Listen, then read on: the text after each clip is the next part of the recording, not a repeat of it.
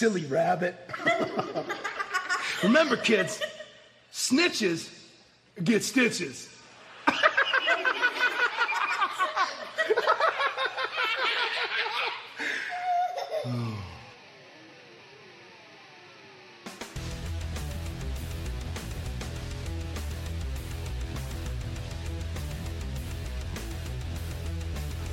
It surprises me because I've been in a number of tag teams. I've been in a faction. I know what it's like when somebody tries to steal your pop, when somebody tries to dampen your flame. They're afraid of your star burning brighter. And I think Max is afraid that the audience might come to the conclusion after they see Wardlow take that suit off, after he speaks, after he debuts for AEW, that perhaps he shouldn't be carrying MJF's bags.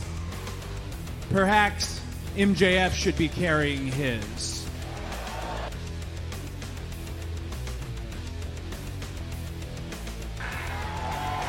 There's that huge fist, and here it comes! Ready to unleash. Oh, oh what the heck? Buddy Murphy!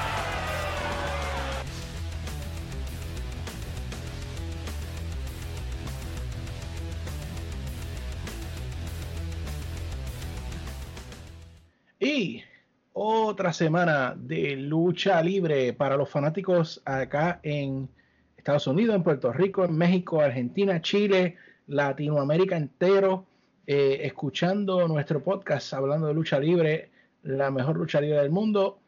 Aquí está el señor JD y me acompaña mi compañero de mil batallas que está de vuelta, está vivo, está bien. Ni un huracán ni un terremoto lo pueden derrumbar, el señor Peyot. Atorrante terremoto que me escucha. Eh, nada, mano, eh, estamos vivos, de verdad, pues afortunadamente aquí donde yo vivo, pues estos temblores pues no se han sentido tanto. Eh, sí en la, pues en la, en el sur de la isla suroeste de Puerto Rico está bastante maltrecho. Sigue temblando. eh, de hecho, esta tarde hubo un temblor bastante fuerte, de las 5 de la tarde. Pero, mano, es una realidad con la que hay que vivir, pero estamos vivos y vamos a lo que vinimos. Vamos a hablar de lucha libre. Que, Changuito, Changuito, siento, si- Changuito, Ay, no odio. pue- Ch- Changuito, no puedo caminar sin botas de agua Mira, de tanta lágrima. ¿Tú sabes cómo están diciendo los changuitos hoy?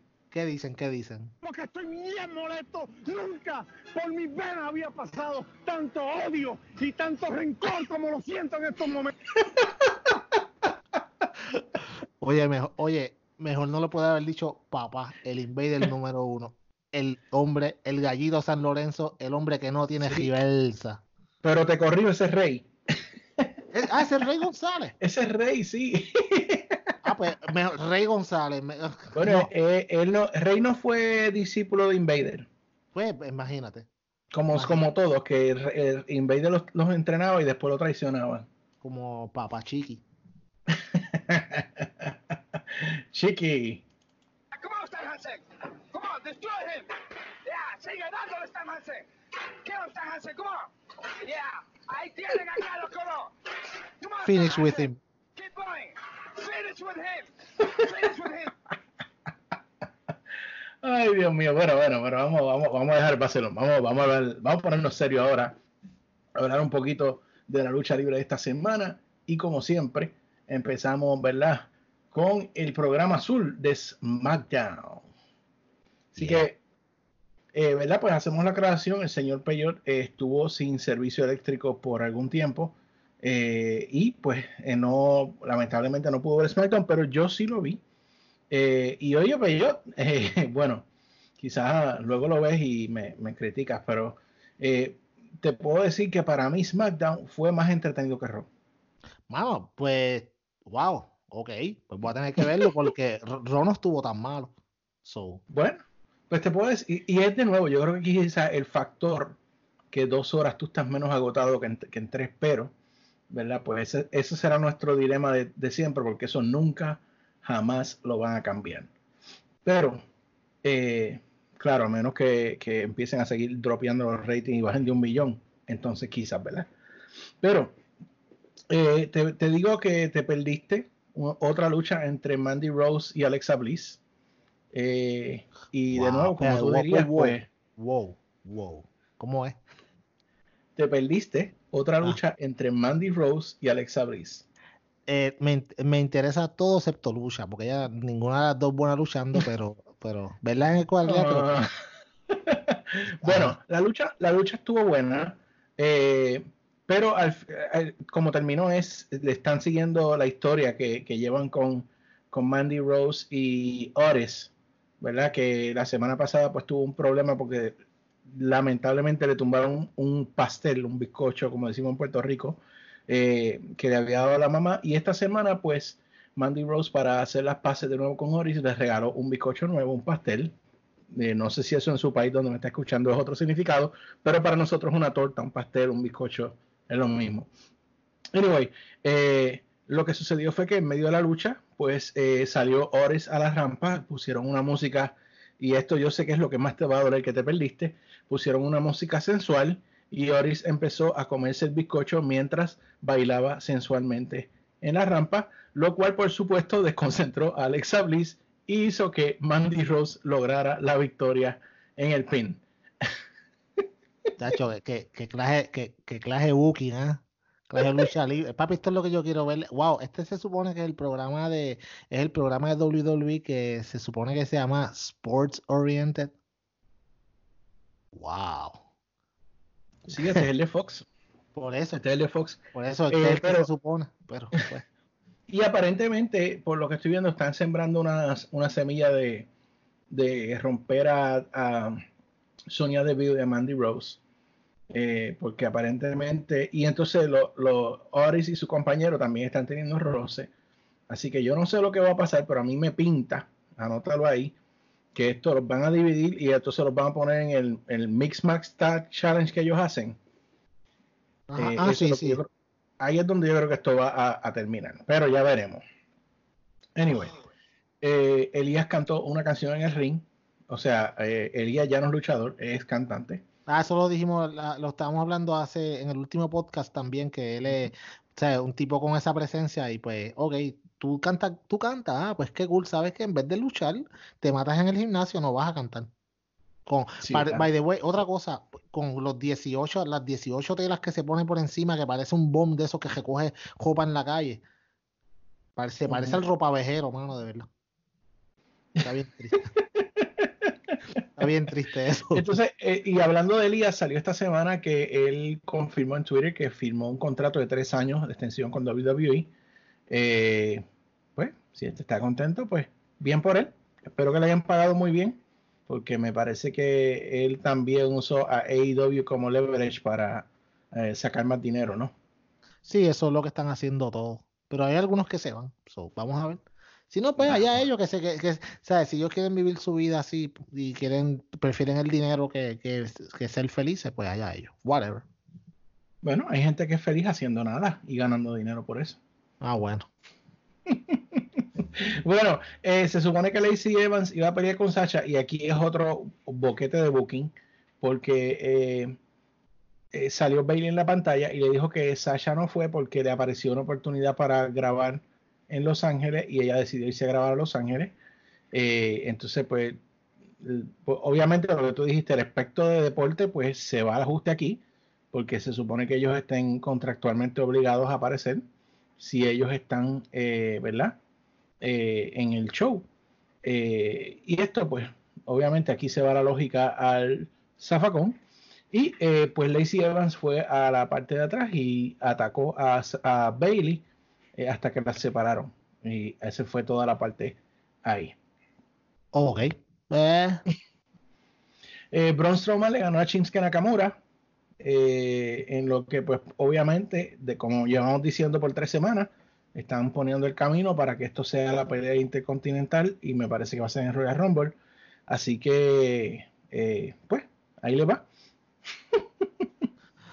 La lucha, pues, fue ok, pero es que Strowman, a mí, como yo he dicho ya, se me salió. Eh, he perdido completo interés en Strowman.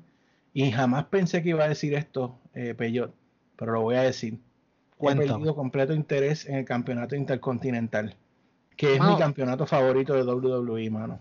No es la correa, es lo, es lo cómo la están buqueando, es sin importancia hace tantos años. Bueno, eh, también la correa no me gusta. Este, Ah, la nueva no está tan bonita como la otra, se ve, no me gusta tanto tampoco. Eh, Roman Reigns hizo una promoción, pues diciendo que el año pasado fue bien bendecido, hashtag bendecido, eh, y que pues eh, que terminó en una mala nota porque Baron Corbin y Ziggler y sus amigos pues lo, ¿verdad? Lo, atacaron, le tiraron la comida de perro, pero que él siempre ha tenido amigos que lo han ayudado y esta vez no fueron amigos, fue familia cuando eh, salieron los usos a ayudarlo, los usos entonces en ese momento llegan al ring y por supuesto, pues sale King Corbin y Dolph Ziggler a, a criticarlos, ¿verdad? Y ahí se formó una pelea, eh, tag team playa, En donde terminó con los rudos ganando. Eh, hubo una intervención del señor Roberto Ruth, que regresó, parece que ya cumplió con su tiempo esteroídico. Y eh, pues a lo último, eh, Corbin, Rudy Ziggler acabaron con los Reigns y los Usos. ¿Algo que quieras comentarle eso? Mira, eh, tanto tiempo esperando para que volvieran los usos. Eh, esperábamos, mano, que volvieran, tú sabes, en una posición, eh, básicamente insertarse en el main event del, del, pues, de los tag teams en, en cualquiera de los programas que fueran y los meten en otro, en un establo con Roman Reigns. Ok, sí, son familia, whatever, pero es como que, ajá, ya tiene un establo en Raw con, con Rollins y ahora uno en SmackDown con Roman Reigns. y. Ahora que son Pero- los, pri- los primos del corazón o algo así, some stupid name like that, me imagino. Pero los hashtag atorrantes no critican a AEW porque es todo factions. No, pero es que los changuitos, deja que te coja ahorita. Dame un break, espérate, déjame, dame un break, déjame levantar la bota porque es que se me está mojando de las lágrimas de los changuitos. Dale. Y, a rayo. ¿Y cómo tú le dices a los changuitos? ¿Cómo le dices?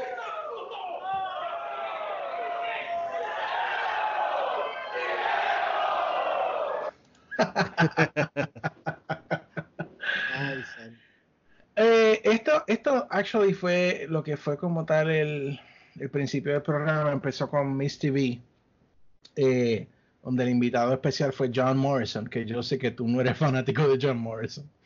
Eh, y eh, pues Miss estaba como diciendo que él había tenido una mala semana, disculpándose con el público, la cuestión. Oiga, y Miss va en la ruta Big Show, que cambia más de bando que, que bueno, déjame dejarlo ahí. Eh, anyway, en eso llega Morrison y entonces Morrison eh, aparentemente pues el rudazo y le dice a Miss que no tiene que pedir perdón, que es la gente la que lo traiciona a él. O sea que ahora están en esta dinámica de que Morrison quiere convertir a Miss en rudo de nuevo y pues obviamente los veo en pareja ya mismo prontamente. De hecho, pues eh, hubo una pelea de Miss contra Kofi Kingston porque Kofi y Biggie salieron a, pues a, interrumpir Miss TV y terminó ¿verdad? con eh, Miss ganándole a Kofi Kingston después de un skull crushing finales eh, luego de que Morrison hiciera un flip attack, o sea, brincó con su parkour ah, y le cayó encima a Big E, lo que distrajo a Kofi y pues Miss logró conectar el skull crushing finales. ¿Algo que quieras opinar de Morrison y Miss de nuevo together y siendo malos? Mira, no quiero mirar de Morrison y Miss porque es una basura de tag pero sí quiero opinar de la semana pasada de SmackDown, que ahora que estás hablando de Morrison, me acuerdo, y como no puedo opinar, pues lo voy a decir ahora. Mano, si WWE en un solo episodio, ellos tenían la oportunidad de introducir de nuevo tres personas que estaban afuera, perdóname, cuatro, por, con los usos. Mano, y, y lo, tú pensabas, diablo, esto va a estar cool. Tres personas debutando en un episodio, el episodio va a ser espectacular todos los tres, que, lo- los tres regresos que tuvieron, en la pareja y los dos regresos individuales, los bocharon los tres. Mano, ¿cómo tú puedes bochar los tres? Mano, John Morrison, ¿cuánto tiempo fue a la WWE? Siete años, una cosa así, un montón de tiempo. Y vuelve y, lo, y la primera vez que tú lo enseñas es en la parte de atrás del camerino. Y yo sé que esto hablaron la semana que viene, pero es que es tan estúpido.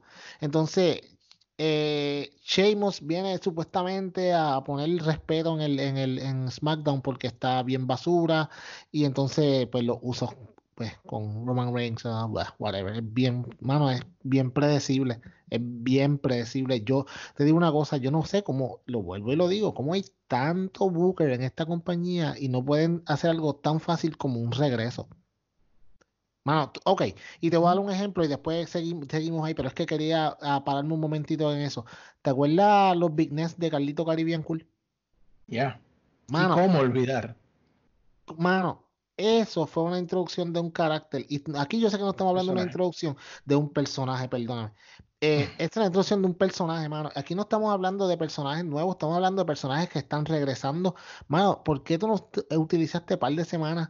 Ok, los utilizaste en los Big Nets con, con Sheamus, pero ¿qué le diste a Sheamus cuando llegó? ¿Me entiendes? Lo ahora, G parece que va a tener un feudo con Shorty G ahora. Shorty, mano, un tipo como Sheamus contra Shorty es como yo tener un feudo con un niño de, de 8 años, ¿tú me entiendes? Contra Enanito Holson. Contra el enanito de Holsum, para los que no son de Puerto Rico, el enanito Holsum era un enanito que aquí estaba, que era en, Puer- en Puerto Rico, trabajaba con una compañía de pan y él era el enanito, el, el spokesman de esa compañía o el spoke dwarf de esa compañía y pues era bien gracioso. Anyways, eh, la cosa es que me, eh, yo no puedo, o sea, es- no me cabe en la cabeza que una compañía con tantos años de experiencia pueda bochar tres regresos en una misma noche. Es bien malo, bien malo. Y pues Maldito sea, ahí está. maldita sea. Sí, mano. Te sí, faltó sí, eso nomás. Sí, no, Bueno. no, yo, yo- pues, Siguiéndolo por ahí mismo, eh, hubo, me parece que dos segmentos del fin, eh, donde pues ahora, eh, pues obviamente se está concentrando en Daniel Bryan de nuevo. Eh, y en esta ocasión, pues el segmento fue que el, no el fin, sino Brian Wyatt, Bray Wyatt le estaba diciendo a todo el mundo que él los ama, que él los quiere a todos. Y entonces decía, los amo a todos menos a Daniel. Porque él se acuerda de todo lo que tú hiciste. Entonces pusieron un, un clip de la, la vez aquella que Daniel Bryan se unió al, al Wyatt Family. Y entonces le dijo pues que el fin recuerda y que ahora lo que quiere es este, primero lo que, que él quería era que recordara, que, que después quería cambiarlo, pero que ahora lo quiere eh, herir, que le quiere hacer daño. Eh, y entonces pues luego de eso, eh, esa fue la primera sección. La segunda sección, pues estaban entre- entrevistando a Daniel Bryan y en eso, pues salió en el televisor de atrás el, el Rambling Rabbit diciéndole que él era fanático de Daniel Bryan, que, que él le podía decir un secreto que, que el fin no es invencible y que tiene una debilidad y que él se le iba a decir. Y en eso, pues apareció Daniel Bryan y agarra a Rambling Bryan, al, al Rabbit y le dice que en lo que fue yo creo la parte más graciosa de toda la noche. Eh, lo agarró y le dice que, que los niches get stitches. ah, así le dijo. Al Rambling Rabbit, sí. Y entonces después en otro segmento, pues eh, Brian entra en su camerino y había un regalo y dentro de la caja de regalo estaba el Rambling Rabbit con la cabeza cortada por la mitad. Oh, ah, eso yo tengo que verlo. Tú ves, eso, eso está, es Sí. que, mano, Bray Sí. Wyatt siempre es lo mejor de SmackDown. Y con Daniel Bryan, eso es, eso es un feudo que promete, de verdad.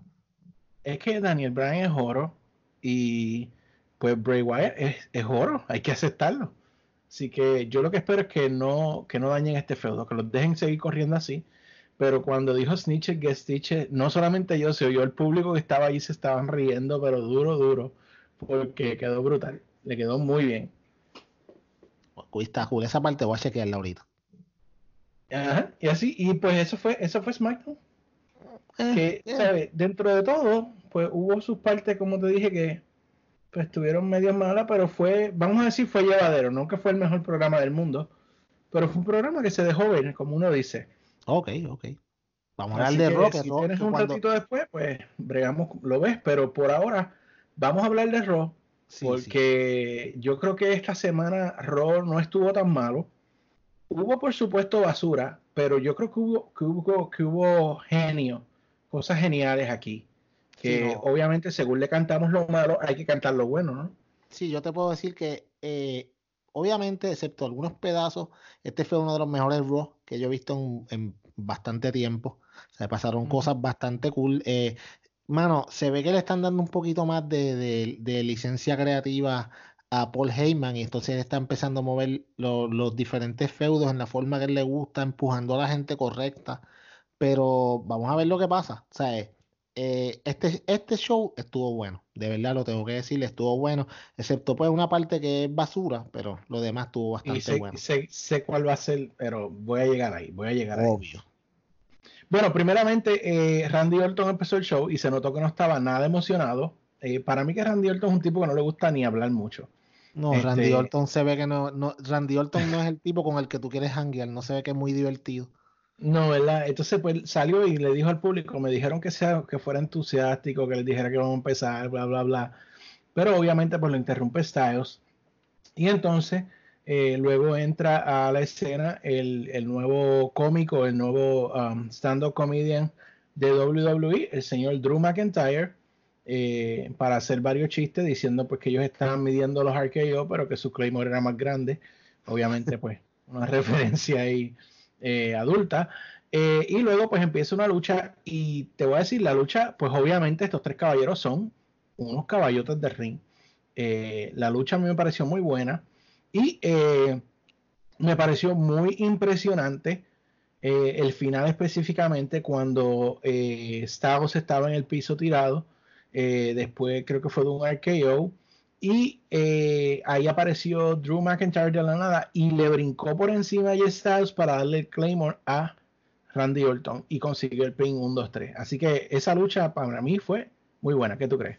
Estuvo cool y cuando, cuando Randy Orton le hizo el, el Styles Clash a AJ Styles, Haría tres sí.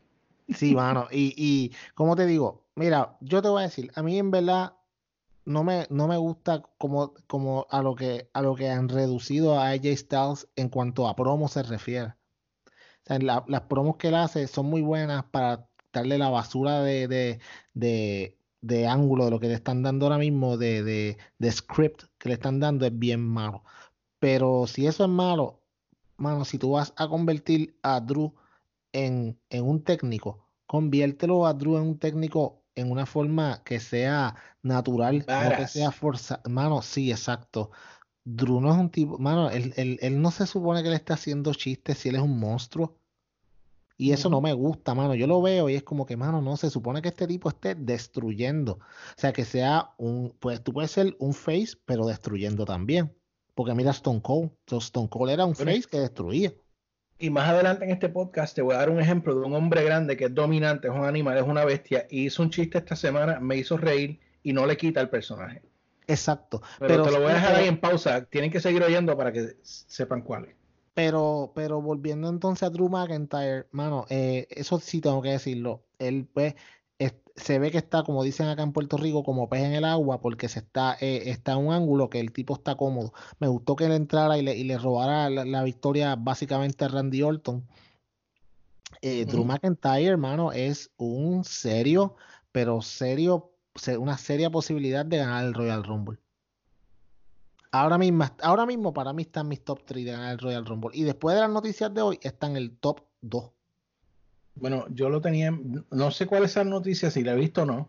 Y Sí, eso- la de, lo de. NXT, lo- sí, lo de NXT. No, sí, sí, sí, lo iba, lo iba a decir ya mismito, sí. Sí. Este, pero eh, yo lo tenía mi favorito hasta que hicieron el anuncio de Brock Lesnar y ya mismo discutimos sobre eso porque sí, sí, sí, vamos a hablar un la poquito de cosa está bien, bien charrita, eh, pero vamos allá. Anyway, eh, un segmento que a mí me pareció senda, senda, senda, senda, como diría el señor Chiquistar. En vez de un invitado especial, lo que tenemos es basura. Y ustedes me perdonan si ustedes son fanáticos de eh, Becky Lynch, eh, pero el segmento de firma de contrato con Ashka, Wow, eh, wow, wow. wow. Eh, la sobreactuación en ese segmento fue demasiado para mi gusto. O sea, primero a Becky ya yo casi no la entiendo porque ella está haciendo el acento tan, ta- quiere hacer el acento tan marcado que casi yo no entiendo lo que ella está diciendo. Eh, y pues ese, yo he visto desde los 80, cuando Kendo Nagasaki precisamente, que en paz descanse, pasó, pasó a descansar esta semana. Eh, pero Kendo Nagasaki en Puerto Rico usaba mucho la, la técnica del, del el polvo verde, el green mist. Y yo veía, pues por supuesto, que el, el oponente se quedaba ciego, pero no era como que se le quería explotar la cara. Exacto. Este, eh, y Becky, demasiada sobreactuación, si tú me preguntas. Para mí, no estoy nada pompeado con esto porque yo sé que no hay manera en ninguno de los universos conocidos que Ashka le vaya a ganar a Becky. Eh, y pues para mí no tiene ningún sentido este saber que ella no va a ganar. Eh, ya yo le pierdo el, el- la interés. ¿Qué tú crees? ¿Qué tú crees, Peyo? Dímelo. eh, el segmento fue bien malo, pero si el segmento fue malo, peor fue el como Becky lo estaba vendiendo. Y mira, si ella estaba gritando tanto, que le dolía tanto los ojos y que tenía esa, esa, ese drama completamente que ella hizo con esa picazón que no podía abrir los ojos y como que échenme agua, que esto no me da, que me duele, que me duele. Y de momento dijo como que, dame el micrófono. Yo como que, ok, pues lo más, yo pensé que iba a decir como que, tú sabes, como que, eh, Asuka, eh, eh, te veo en el, en el, en el, qué sé yo, en el Royal Rumble o lo que sea y ya. Pero mano, si a ti te echan, si a ti te echan un, lo que se supone, entre comillas, que es como un tipo de veneno en los ojos, tú- eh, vas a pedir el micrófono y hacer una promo, si, si te duele Exactamente. O sea, es Ujú. que tú, no es una promo corta, o sea, ya pegó a hablar ahí, rambling, y yo como que, loca, se supone que tú, tú te- si tú estás gritando tanto, no se supone que tú tengas tiempo de hacer una promo. Eso es una estupidez. Mano, eh, ok, suspension of, of disbelief y todo eso está bien, pero mano, no insulten mi inteligencia. No insulten mi inteligencia de esa manera. Sí, mano, pero, pero, pero, no, no, no, no, eh, no, de verdad que no, no me gustó para nada. Entonces, es como tú dices, el acento de Becky, ella lo quiere hacer tan marcado que no se entiende lo que está diciendo. eh, su stick, mano, ya ella pasó de ser esta, esta, esta tipa antihéroe cuando, cuando esta muchacha Nia Jax le rompió la nariz y ella ser una tipa que de verdad que, que hacer una tipa que es mano como que you know what get, get her off my TV sácala de mi televisión no quiero verla no me interesa y como dice Luisito no que no, no, ¿sabes? no la quiero ver más nada de verdad no me nada no me gusta no me gusta el ángulo por donde viene y te voy a decir ¿sabes lo que me duele? que como tú dijiste Asuka no le va a ganar y Shayna Baszler no le va a ganar WrestleMania si es Shayna Baszler o Ronda Rousey tampoco. Porque acuérdate, Becky es la, gallina de los huevos de oro ahora, ahora mismo de ellos y la van a proteger a toda costa. Y entonces, ajá, ay, lleva tanto tiempo con el campeonato de Rock, así que sé yo, ajá, no lo defiende hace dos meses. Y es como que, ah, no, no, de verdad. Así mismo es. Bueno, eh, una lucha que para mí tampoco tiene mucho sentido. Bueno, quizás la entrenamiento para la batalla real es Ricochet contra Mojo Rawley. Mojo Rawley, Dios mío. Ma- mano, sí. Mojo Rawley si yo pago, si yo pago 200 o 300 pesos para un asiento al frente de mí, me ponen Mojo Rawley contra Ricochet, yo voy para allá que me a pedir un reembolso, pero que me las pelo, papá. Tú sabes lo que espera, hermano, un Raw en televisión, que son, eso es grabado y se tarda un montón de rato. Para tú estar esperando para ver a Mojo Rawley contra Ricochet, que by the way, Ricochet está en el limbo. ¿Qué está haciendo? ¿Qué? ¿Qué? qué? Cuéntame. Bueno, eh, Él no es nada- Royal- Rumble probablemente a ser eliminado eh, en una ronda de eliminaciones por either Braun Strowman o Brock Lesnar o, o Sí, o- Mr. Claymore. O Drew McIntyre. Exacto, sí. Pues. wow. Bueno, eh, ay, los Street Profits, Dios mío, no deberían salir más jamás en ningún momento. Hicieron una promo y prácticamente pues mandaron a poner la canción de tu favorita, la caballota de Peyot, Charlotte Flair, para empezar una lucha donde de nuevo vuelven a... Te digo, Sarah Logan se ve muy bien. Me gusta Sí. el nuevo look que le dieron. Eh, me gusta que ella tenga ese deseo de, de no, no ganar, sino pelear y masacrar al, al enemigo, pero detesto que todo eso se va al piso cuando Charlotte le gana dos semanas corridas y Máxime cuando la rinde en medio del ring esta semana y luego la tira por encima de la tercera cuerda. Sí, porque, O sea- porque Charlotte quería hacer el statement de que mira, sí voy a tirar a las todas en el Royal Rumble porque yo voy a ganarlo, soy Charlotte y voy a ganar nuevamente el Royal Rumble para ir al main event de WrestleMania. Soy un androide y Andrade me ama mucho. Me dio una sortija. ¿Quieres verla? No veas nada. Adiós. Bueno, para salir del área robótica de Monday Night Raw, eh, si, tú, si tú hubieses pedido reembolso por ver a Moyo Rawley, pues hubieses tenido que pedir doble reembolso porque eh, salió dos veces. La segunda vez, pues, eh, salió a sorprender a Arthur y vencerlo por, la campeona- por el campeonato 24-7. Y no voy a hablar todavía de la otra parte de Arthur porque le voy a dedicar un segmento completo. estoy pero- bien molesto con eso. Moyo Rawley. Mano, Moyo Rowley. gan- no, estoy, bueno, ya hablaremos de la otra. De, cuando hablemos del segmento ese, Sí, pues sí. entonces hablamos. Sí, porque Sí, hay que, tengo de separar, hay que que- separar las perlas del, del lodo, pero Moyo Rolly, Dios mío, doble porción, double dose. No, papi, yo voy, ya te digo, ya, ya si el ticket vale 200 pesos, ya yo he pedido ahí ya como 150. Dale. Voy a, ya- vamos Bueno. a sacar el cuento. Eh, en un feudo que nunca debió existir, eh, Bobby Lashley le ganó a Rusev de nuevo, Ahí está, los otros esta 50 vez- pesos, ya está. esta vez porque eh, Rusev estuvo prácticamente dominando toda la lucha, pero al final Liv Morgan salió para confrontar a Lana, lo que se convirtió en una distracción cuando Lana le tiró una bebida en la cara y logró Lashley el pin, pero si hubo algo que quizás pueda alguna, alguna persona considerar interesante, a mí honestamente no me interesa, es el hecho de que Lana luego reta a una pareja, una pelea de parejas mixtas, dándole seguimiento a lo que te dije ahorita del Mix Max Tag Team que ellos hacen todos los años, en donde va a ser eh, Rusev y Liv Morgan contra Bobby Lashley y Lana. Y en este segmento, pues Bobby Lashley le peleó a Lana porque ella pide otra lucha más para tener que pelear Rusev otra vez, más defenderla a ella también. Así que aparentemente la primera semana ya están peleando. Mano, sí, pues imagínate. Tú te imaginas tú con una esposa como Lana, con esa tipa tan annoying, de verdad. Vamos a ver cuánto aguanta el negro. Yo, quiero, ¿tú sabes lo que yo quiero que este, que pase? Lo que dijo CM Punk la otra vez. O sea, yo quisiera como que, como que verlos a ellos peleando y que presenten entonces a Russell riéndose de, riéndose de Lashley como que ah, I told you so. O sea, riéndose como que es tuya, cógela, eso es lo que tú querías, ahí está, cógela. Porque la tipa es, ella, vamos, ella es una muy buena actriz porque está haciendo su papel excelentemente, lo está haciendo súper bien.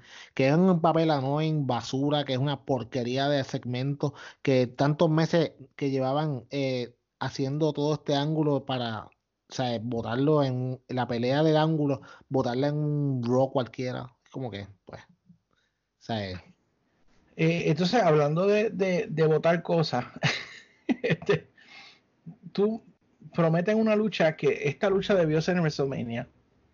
Eh, debió ser lo que precisamente Luisito y yo lo hablamos la semana pasada. Eh, y ellos pues siguen ese mismo refrito de poner este, este feudo, pero como dijimos, las luchas son buenas. Y de hecho, esta lucha que anunciaron con esta estipulación es excelente para hacer lo que Luisito y yo estábamos hablando. Estoy hablando en este caso de Rey Misterio y Andrade. Eh, anuncian una lucha en escaleras por el campeonato de los Estados Unidos la semana que viene. Esta lucha de escaleras debió ser en WrestleMania.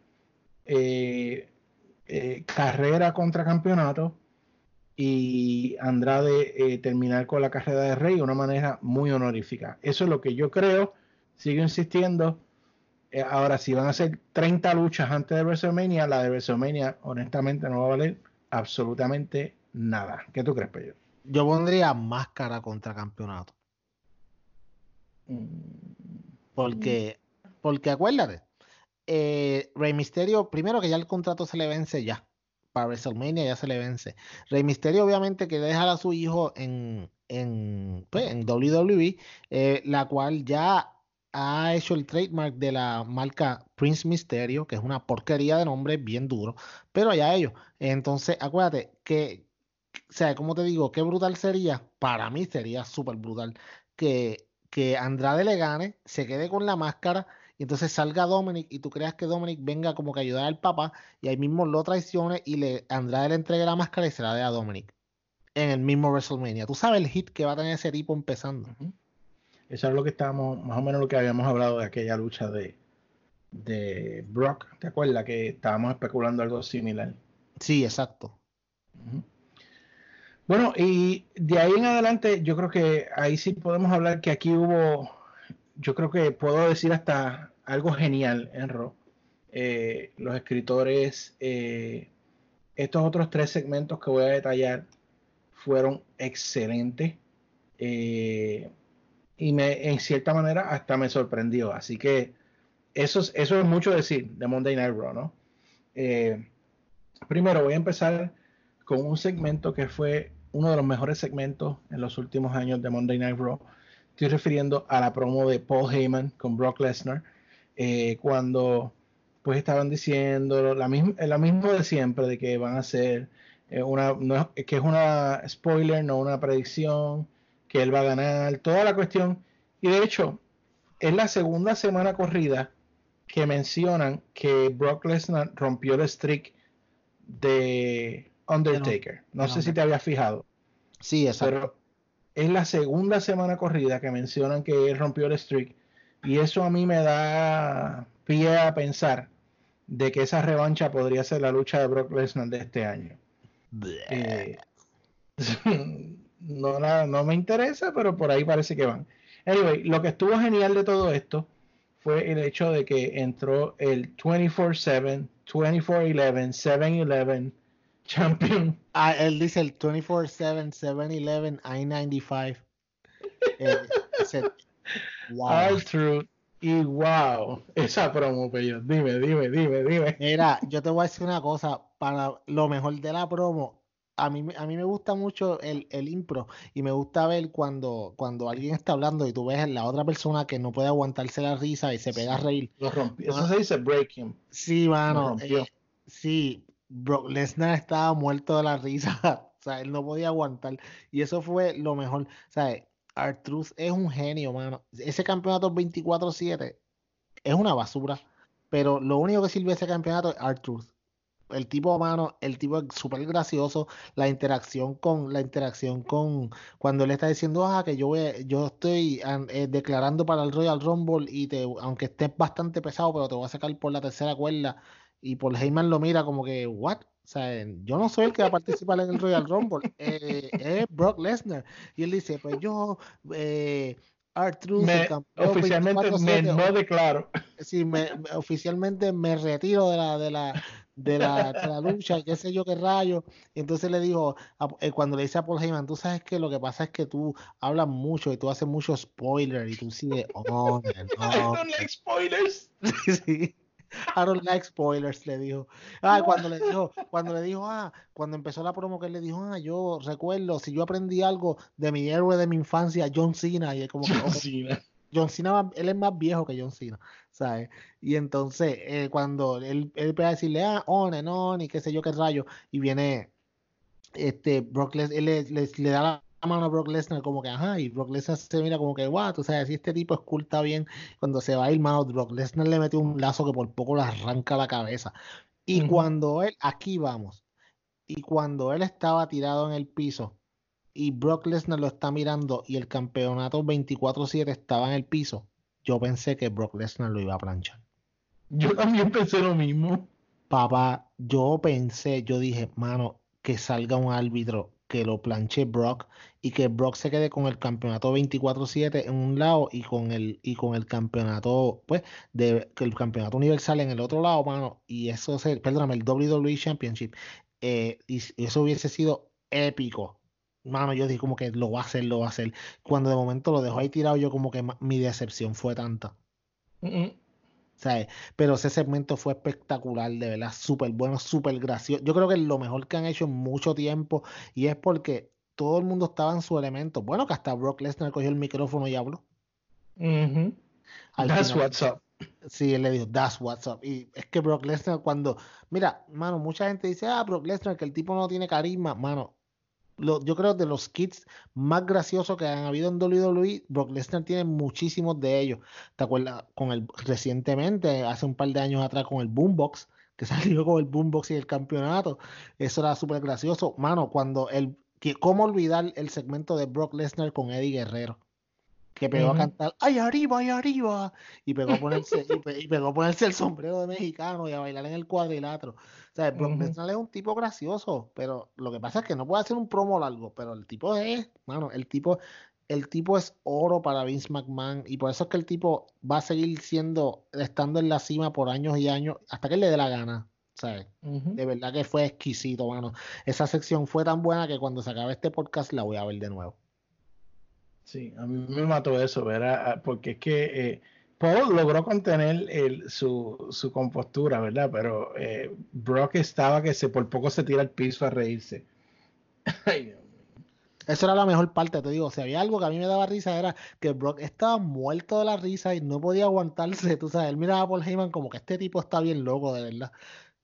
Es buena, una muy buena sección, de verdad. Muy, una, una, una, una parte de Raw bien buena, de verdad. Ahora, eh, Aleister Black tuvo otra pelea con Buddy Murphy. Y sí, ellos siempre dan buenas luchas, pero para mí nunca tiene sentido porque siempre gana Aleister Black. Eh, y no fue la diferencia. Hubo una tremenda lucha donde, de hecho, en algún momento parecía que Buddy iba a ganar, pero Aleister Black logra conseguir la victoria. Y entonces, luego de eso, eh, Buddy Murphy se queda frustrado en la parte de abajo del ring. Excelente. Y Excelente. Charlie Caruso trata de entrevistarlo y él le dice que no, no quiere hablar ahora. Eh, pasa otro segmento, hay una lucha de, de Eric Rowan y él está ahí toda la lucha sentado. Excelente. y entonces te crea esa expectativa de que diantre van a hacer con, con él, con Buddy Murphy. Yo pensé que quizá en algún momento se iba a parar durante la lucha y iba a pasar, se iba a ir para atrás, whatever. Pero no, se quedó hasta la última lucha, la lucha estelar de la noche, que fue Rollins y AOP contra Owen, Samoa Joe y el Big Slow. Um, y entonces esto era un, un fist fight match, que realmente era un, uh, ¿cómo se dice? Un um, last man standing. Es, eso era un last man standing con otro nombre.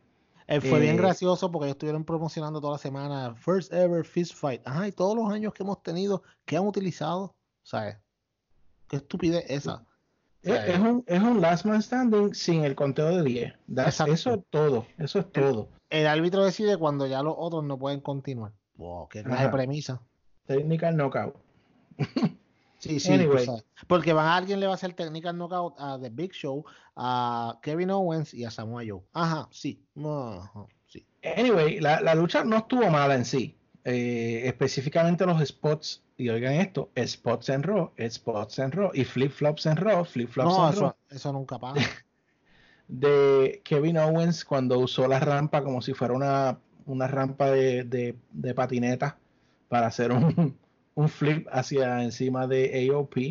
Eh, y luego eh, Samoa Joe también corrió de la rampa para hacer un, drop encima de uno de los muchachos de AOP que está en una mesa.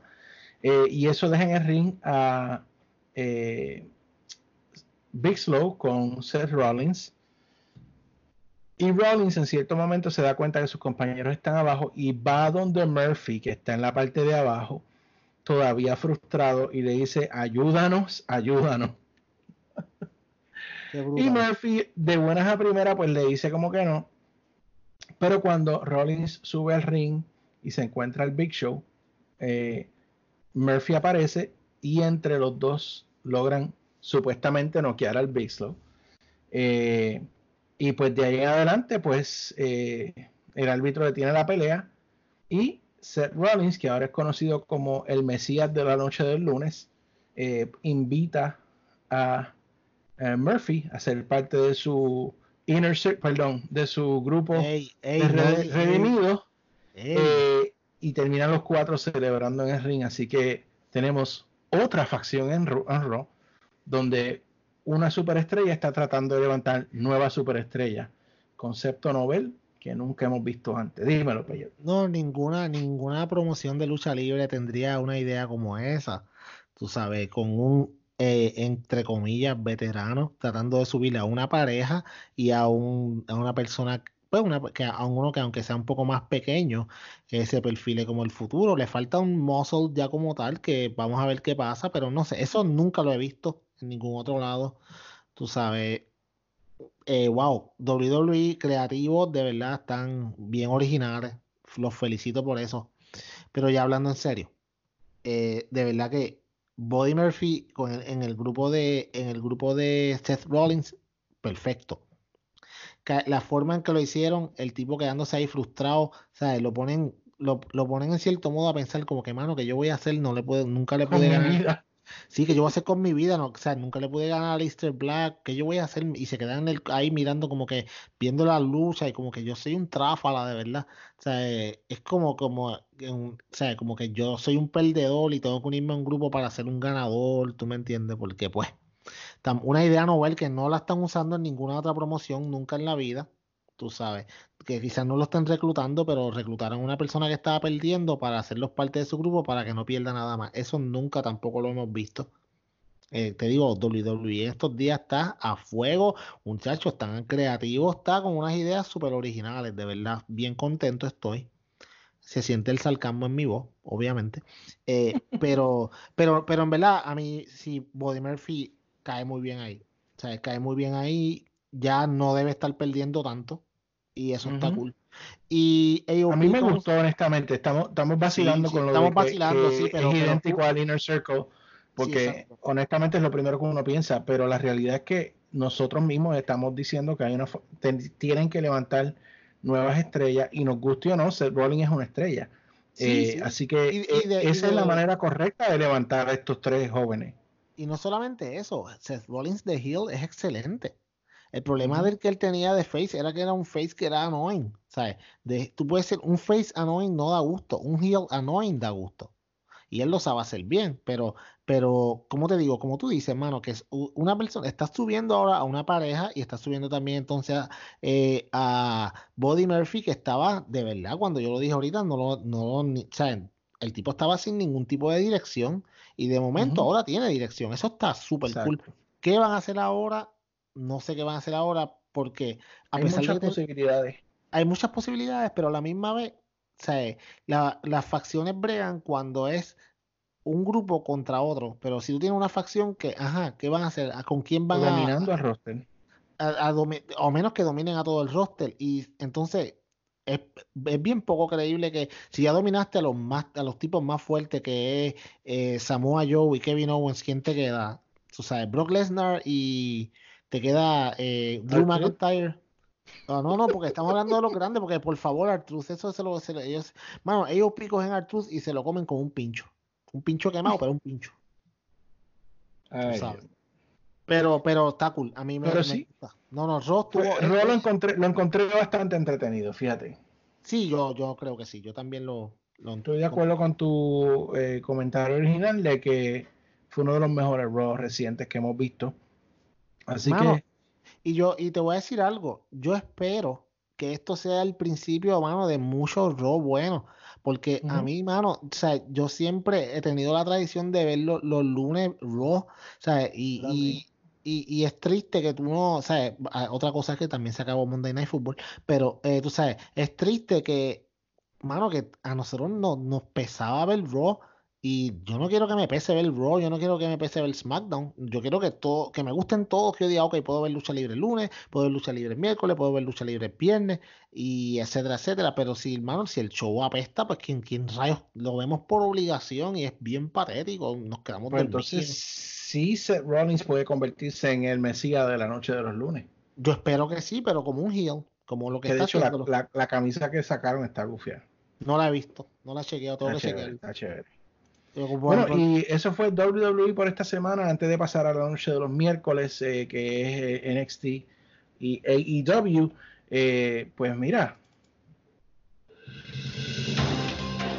No, no es los atorrantes, no se preocupen. hay dos noticias esta semana que quiero que discutamos de WWE eh, antes que nos vayamos ¿verdad? A, a la otra parte. La primera, creo que la comentamos un poco en, este, en esta parte, y es que salió a la luz hoy y lo publicamos que no se espera que el roster de NXT sea parte de la batalla real del Royal Rumble. ¿Qué opinión tú tienes a esto, Peyot? Eso es un error garrafal. De acuerdo. ¿Por qué? Por la sencilla razón de que hace dos meses atrás tú nos diste la historia de que NXT destruyó a Royal SmackDown en el Survivor Series. Exactamente. Entonces tú me dices a mí que ellos destruyeron a Royal SmackDown en Survivor Series, pero no son lo suficientemente buenos para entrar al Royal Rumble. ¿Tú me entiendes? Entonces no, nos dijeron que no es una, que no es un programa de desarrollo. Pero Sí, entonces exacto. Tú me vas a decir que un Finn Balor, que un Adam Cole, que un eh, eh, bueno, Adam. Cole es el campeón, ¿no? Pero, Pero un ponle- Keith Lee, un. Ciampa, Sí, eh, Johnny Wrestling no pueden participar del Rumble. No, mano, tú, mira, yo la idea que yo había escuchado originalmente que iban a ser 10 luchadores de cada, de cada promoción y hubiera estado perfecta. Pero tú me dices a mí que ahora que no los van a poner, mano, ¿para qué? ¿Para qué? Ok, tú vas a ver en el Rumble eh, gente tan, tan poco significante como el mismo Mojo Rawley, tú vas a ver gente tan insignificante quizás como No Way Jose, y tú me dices a mí que tú prefieres poner a la gente así que poner a Keith Lee, que está, es una superestrella en the making de gente, ponerle gente así que poner al mismo Dominic Dijakovic o ponerle al mismo, eh, tú sabes, eh, Tomaso Champa, el mejor de NXT. No, Eh, compara, compara un Rumble, por ejemplo, del año pasado o el que va a ser este año con el Rumble original o el Rumble del 92, 93, que lo que habían Mm. eran lo mejor de lo mejor. Eso era parte de lo que hacía que Royal Rumble fuera tan bueno, que no había relleno, eran todos superestrellas. Sí, mano, siempre, que coger lo mejor de lo mejor para el Royal Rumble. y entonces, o sea, también, sí, ok, sí, ese es, eso es en los hombres, en las mujeres es peor. Porque si en las mujeres tampoco tú vas a poner, que by the way, yo tengo que decirlo, la mejor división de mujeres de la lucha libre, después de Stardom, obviamente, atorrante que me escuchas, Stardom es la mejor lucha libre de mujeres en el mundo. ¿Oíste? No es NXT. NXT es la mejor en América. La del mundo es Stardom. Muchas gracias. Pero vamos, estamos en WWE. ¿Cómo tú me vas a decir a mí que con qué tú vas a llenar 30 luchadoras en el ring? Y Shayna Baszler no va a estar. Y Shayna Baszler no va a estar. Y tú me dices a mí que no va a estar Bianca Belair, no va a estar Rhea Ripley, no va a estar, no va a estar Candice LeRae, no va a estar Kaylee Ray de allá, no va, mano, o sea, tantas mujeres buenas que tienen y no las a Mercedes. po- No va a estar, vamos que Mercedes Martínez, mano, Mercedes Martínez es una veterana, yo no sé por qué, otra cosa, estoy bien molesto, ¿por qué pusieron a Mercedes Martínez en NXT? No tengo idea porque Mano, hace falta rudas en, en, Una en tipa que tiene más, mano, una tipa que tiene más experiencia que el, que el 90% del Que roster. Becky Lynch. Pues claro. O sea, eh, yo no entiendo, mano, de verdad que, wow. Pero sí, es un error garrafal el no poner a NXT en el Rumble, es malísimo. Y la segunda noticia que quiero discutir brevemente, esta acaba de romper ahora mismo, Peyot. Eh, o por lo menos la vi ahora, salió, eh, no, actually, salió el día 10, pero no la había visto, te soy honesto. Eh, donde salió un reporte de Dave Meltzer diciendo que eh, los mismos ejecutivos de WWE fueron los que regaron cuando AEW empezó que las taquillas de los eventos las estaba comprando Tony Khan. Ah, sí, sí. Yo, yo leí algo de eso. Y esto, esto honestamente es tan ridículo. O sea, ¿por qué la WWE tiene que ponerse con estas cosas? Yo no puedo entender. Eh, es bien tonto, honestamente, eh, que ellos sacan esta información falsa y yo creo que a fin de cuentas lo que hace es que los hace quedar mal porque todo sale a la luz. Mira, JD, si, ah, vamos, a- si tú eres el mejor en algo, tú eres el mejor en lo que sea, tú, qui- tú quieres, número uno, no tener ningún tipo de competencia y simplemente decir que eres el mejor por default porque no hay nadie más, o tú quieres, número dos, tener competencia y demostrarle a la gente que por algo tú eres el mejor. Yo entiendo que debería ser la número dos. Porque entonces tú te vas, ¿cuál es el miedo? Pero si la empresa es un... y- Atorrante que me escucha, que dijiste, que, me, que tú dijiste, que tú dijiste que la empresa de camisetas no iba a durar un año. ¿Sabes? ¿Cuál es el miedo? ¿Por qué entonces tú tienes que ponerle a tus ejecutivos a decir embuste? Mano, ¿tú te crees que Tony Khan va a ser una compañía para él mismo comprarse sus propios tickets? ¿Cuál es esa estupidez? Si los que de hecho, eh, ya, ya son este profitable, ¿cómo se dice en español? Ya, ya van Para- a tener ganancia, ¿no? Eh, Sí, ya para este año 2020, con el nuevo contrato que se firmó, eh, ya ellos se esperan que sean profitable, porque es un contrato bien jugoso. Además de eso, eh, el, pues, el flujo de dinero ahora le va a dar para poder gastar en, o sea, en mejores, en, en traer más estrellas a la compañía y en darle más oportunidad a más gente, porque ya eso hablaremos de la parte, en la parte de AEW, pero Ujú. Wow, o sea, hay que, hay que ser bien tráfala. Hay que ser bien basurita para tú estar diciendo por ahí, ay, que eh, Tony Khan se compró sus propios tickets. Ajá, y los estadios llenos. Porque tú me perdonas, los estadios están llenos. Ah, la gente, ay, que ya no se están llenando tanto. Que el otro día tuvieron un gate de 3.500 personas. Mano, ¿sabes qué? Tienen más que SmackDown. Porque hace un tiempo atrás nosotros estamos aquí reportando gates de mil y pico de personas en SmackDown, de 2.000 en Raw Ujú. De, de que tenía, que no le daban la- la- las, carpa- las carpas esas negras para tapar los asientos de tantos que tenían que tapar.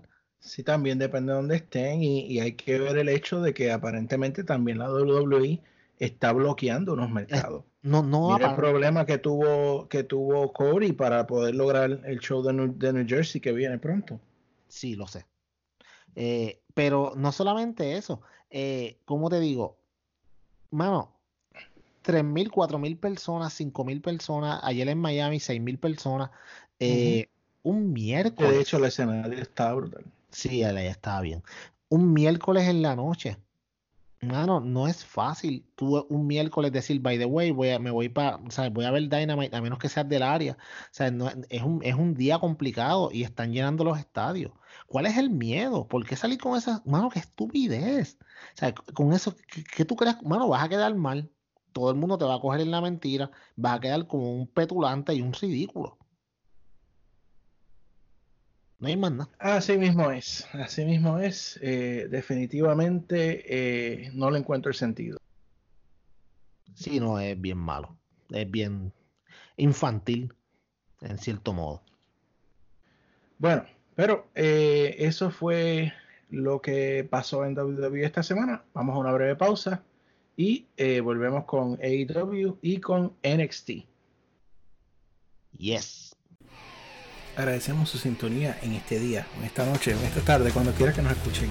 Pero si quieren mantenerse conectados con nosotros, aquí les comparto las redes sociales de cada uno de nosotros y las de la cuenta del podcast para que así puedan mantenerse eh, dando sus opiniones, sus comentarios. Nos encanta escuchar lo que nos tienen que decir para mejorar cada día el producto, eh, para mejorar verdad lo que a ustedes les gusta y para darle un producto de calidad. Así que eh, Luisito lo puede encontrar en Twitter con el handle at Mr. underscore 973. Le voy a decir a es a mr underscore n i n e 73. El de Luisito Peyot lo pueden conseguir at s r p e l l o t señor Peyot a señor Peyot s r p e l l o t y yo en Twitter me pueden conseguir con jd r o d underscore 25, o sea, JDROD underscore 25. En Twitter nos pueden conseguir a los tres. Y las cuentas del podcast en Instagram, Facebook y en Twitter son el handle SD Podcast. SD Podcast en Facebook es facebook.com slash SD Podcast y en Twitter y en Instagram el mismo handle SD Podcast. Así que esperamos saber de ustedes. De nuevo, nos encanta escuchar de ustedes y para definitivamente darles el producto que ustedes quieren y se merecen. Así que gracias por seguirnos.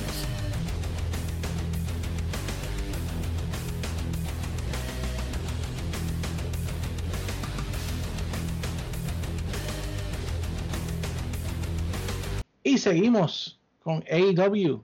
Mis hermanos, amigas, amigas, hermanos, hermanas.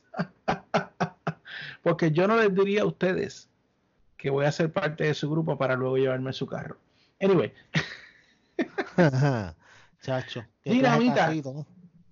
Eh, pensamiento inicial sobre Dinamita, pues yo, yo te puedo decir de mi parte que, como dije en, en, la primera sección, me encantó la escenografía, me encanta el concepto de que Dynamite tenga ciertos episodios con diferente escenografía y con diferentes sí, motivos, le quita la monotonía y es algo de lo que quizás Roy y SmackDown pudieran aprender, porque Roy y SmackDown solamente cambian la escenografía para Navidad y más nada.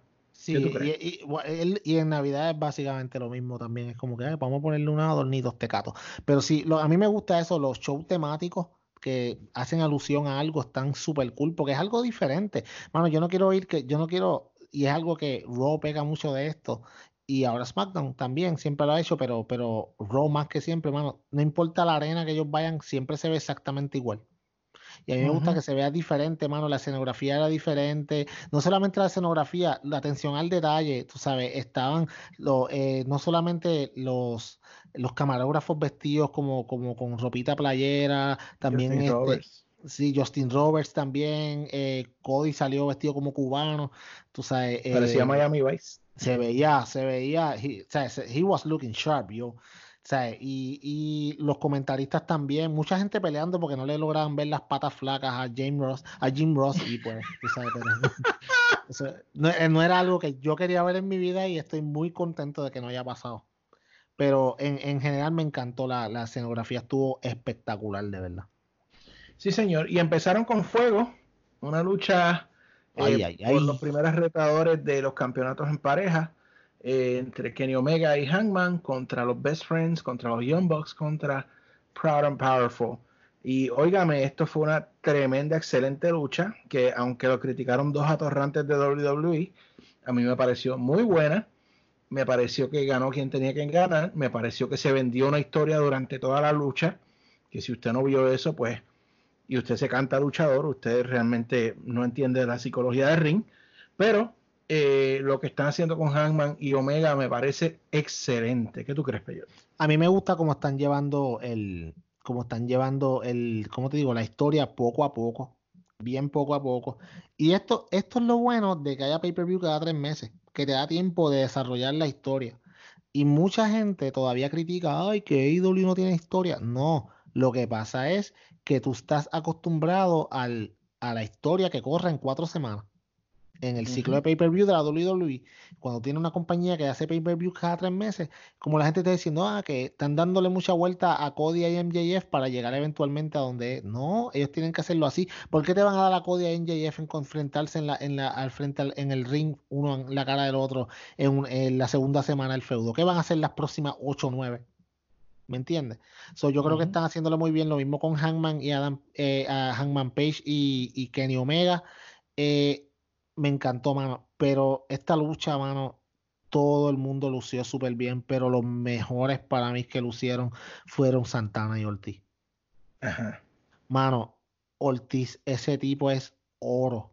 Mano, tú tienes que fijarte en esas luchas, en los manerismos, en la cara que él pone, o sea, en las tácticas que él usa de rudo cuando te coge, te espera las uñas por la espalda y después se levanta y mira hacia la cámara y hace como si fuera un tigre y hace ¡ah!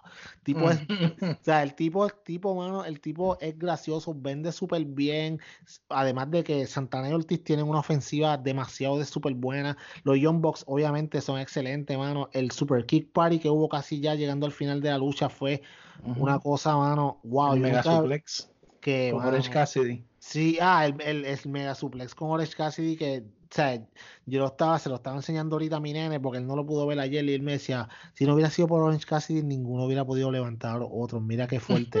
me decía, o sea, ese tipo es bien peligroso. Y, y no solamente, no solamente eso, todo el mundo pudo hacer sus spots súper bien, eh, ganaron los que tenían que ganar. O sea, eh, hay, tú, te pudiste fijar cuando eh, Matt, Matt, iba a hacerle un super kick y de momento miró y era Adam Page y no le quiso dar, se contó uh -huh. en darle mano. Eh, a mí me gusta, toda esta historia me gusta y me gusta sí, que también hubo una parte en que los Bucks iban a hacer un tag eh, a la esquina de Hangman y de Omega y entonces los dos pusieron la mano y el, eh, creo que fue Matt le dio la mano a Omega y eso frustró a Hangman que se viró para otro lado enfogonado. Sí, porque exacto, esos, esos pequeños detalles que, que uh -huh. tú ves que te, que te están vendiendo de que este, este tipo, mano, va por el camino incorrecto. O sea, y eventualmente vamos a ver qué pasa. Yo sé que ellos eventualmente van a terminar, van a terminar eh, enfrentándose, pero a mí no me sorprendería que la semana que viene ellos ganen el campeonato. Estoy completamente de acuerdo porque me parece que es esa pareja que, de hecho, la manera que lo están manejando, inclusive con el Big Net que hubo con, con SCU, que Ah. Hangman le tiró bebida encima a Christopher Daniels. Sí, sí. Si van a pelear y luego Moxley, digo, y luego eh, Omega viene a, a pedir excusas por él. Sí, sí, por su actitud, disculpa, mano. O sea, vamos a tener una pelea entre de hombre a hombre, como caballero. O sea, y Hangman tenía de la parte atrás, una- te voy a romper esa cara, le decía. Pero bien borracho. es lo mejor. Sí, mano. Sí, mano. Así que muy buena esa pelea, muy buena forma de comenzar. Eh, luego una promo de Joey Janela, eh, donde está subiendo el tono a su feudo con Keith Sabian y Penelope Ford. Y dice que la semana que viene, pues tiene una lucha contra el señor Rey Phoenix. Eh, y me gusta que estén enfocando a Joey Janela. Yo creo Joey Janela, yo creo que pueden hacer muchas cosas con él. Eh, y me gusta también, pues, que feudo sea con el señor uh, Keep Sabian, porque yo sé que las luchas van a ser excelentes. Sí, mano, y cuando Joey Janela se concentran en hacer algo, mano, el tipo lo hace súper bien. Piensa en la pelea de Moxley, piensa en la pelea de Kenny Omega, que fueron super highlights para él. Lo que él necesita es dirección, y esto es dirección. O sea, eh, la semana que viene esperen una super lucha con Rey Phoenix, eh, la semana, eh, como te digo, y encaminándose eventualmente, mano, a feudos secundarios, que esto es algo que es bien bueno que tenga AEW, porque no todo puede ser feudo primario con el Inner Circle, porque llega el momento que te aburre. Estos feudos secundarios lo que hacen es que, mano, te ayudan a desarrollar estas estrellas que eventualmente van a ser las que van a ser los feudos primarios, pero tienes que llevarlos poco a poco, porque no todo el mundo puede estar en el main event, solamente tenemos dos horas, y que le hayan dado el break a Joey de hacer una promo que, mano, no fue la mejor, pero fue una promo bien básica y fue para lo que hizo el trabajo que tenía que hacer. Sí, señor. Eh, luego tuvimos una lucha, eh, y lamento decir esto, pues yo específicamente, porque aquí está tu novia y mi alien favorita, Hikaru Chida y Statlander contra Mel y Brandy Rhodes. Um, ay, no. No sé, habla tú. Eso fue un asco de lucha. Fue un no tiene nada que ver en el ring. Nada, mano. Yo lo siento mucho. Es preciosa. eh, ella es bella, chula, nítida, pero no, no, no, no. No, en el ring no. El, eh, mano, el Nightmare Collective no funciona. Y Eh, el tío Luca en la esquina no pinta nada. Tampoco, mano. El tío, ok, el tío Lucas supuestamente, como tú dices, es una estrella, es una estrella del hardcore en, eh, eh, del deathmatch en Japón, pero Hikaru Shida con tres palos que le dio cuando iba subiendo ya lo hizo coger como una gallina. Sí. Y yo nunca había oído de él. No, papi, no, no, a mí de verdad, no, no me, te digo, Este, Este fue el boquete del programa. Este fue el boquete del programa. El Nightmare Collective ha sido el boquete, el boquete de la promoción so far, pero malísimo. Y, y como te digo, Mel, ella, ella está bien verde también para estar en el cuadrilátero. No, no, no hacía el, el contraste contra Hikaru Shida y Chris Statlander, que tampoco lucieron bien, porque, mano, no, ¿sabes? Si tú vas a bailar con una persona que tiene dos pies izquierdos, tú nunca vas a bailar bien independientemente que tú seas el mejor bailarín, porque tú necesitas que tu pareja baile contigo y la lucha libre es, al- es un arte de dos personas, a la- dos personas en, en tune, tú sabes, en sintonía. Pero si tú tienes una persona que está bailando reggaetón y tú estás bailando ska, mm, está complicado. Y eso fue lo que pasó. Fue un desastre, completamente un desastre. Yo, mano, lo único que quisiera que poco a poco fueran disolviendo el Nightmare Collective, que, que, o sea, y que, o sea, mano, que si ya que tienen a Melanie Cruz ahí, lo que sea, ponla, que, a, desarrollala poco a poco, sepárala de, de Brandy, mano, sal de Brandy. Brandy no tiene que estar haciendo, ¿por qué ella necesita cara en el cuadrilátero? Ella no necesita estar ahí. Ella es el Chief Brand Officer, ¿por qué? ¿Quién la quién ha pedido que ella sea luchadora? Porque es la esposa de Cody. Y es como estaba, yo estaba le- leyendo en muchos sitios diciendo, mano, que quizá mucha gente no se atreve a decirle por qué es la esposa de Cody. Tú me perdonas, basura es basura independientemente de quién sea. Y esto es una basura de ángulo. Y es una basura de lucha. Y me, me duele porque la, la, ¿sabes? Mano, han habido, ok, en AEW Dark hubo una que no empezó nunca la pelea, pero hubo un melee entre Chana y Nyla Rose que fue mil veces mejor que esto. Mil veces. Súper entretenido, súper bueno, mano. O sea, la, como te digo, Naila y Shana tienen una química brutal. Se nota en el cuadrilátero. Los spots salieron súper bien hechos. Eh, Naila Rose, el, el mes que, nos, que estuvo luchando en Japón, le, le, le fue súper bien porque ahora ya vino renovada, se ve muy bien. Shana, pues es una dura, mano. ¿Por qué no la estás usando? Ok, ¿Por qué no estás usando entonces Penelope Ford, que es súper rápida en el ring, una tipa que lucha bien? ¿Por qué no estás usando entonces a personas como Big Swole, dale tiempo de televisión? ¿Por qué el Nightmare Collective? Esto es un desastre. La división femenina, mano. Ok, primero que nada, quítale el campeonato a Rijo, porque si Rijo no puede estar aquí, Rijo no es Brock Lesnar. si, Rijo, si Rijo no puede estar, y tú tienes personas como Hikaru Shida que, ok, se mudó de Japón para acá o sea, vive acá en Estados Unidos. Tiene a está metiendo a 100 ahí. Que, sí, mano. Eh, eh, tienes Chris Lander que ya cumplió con todo su booking y ahora es AEW full time. O sea, tienes más gente, mano, tú sabes.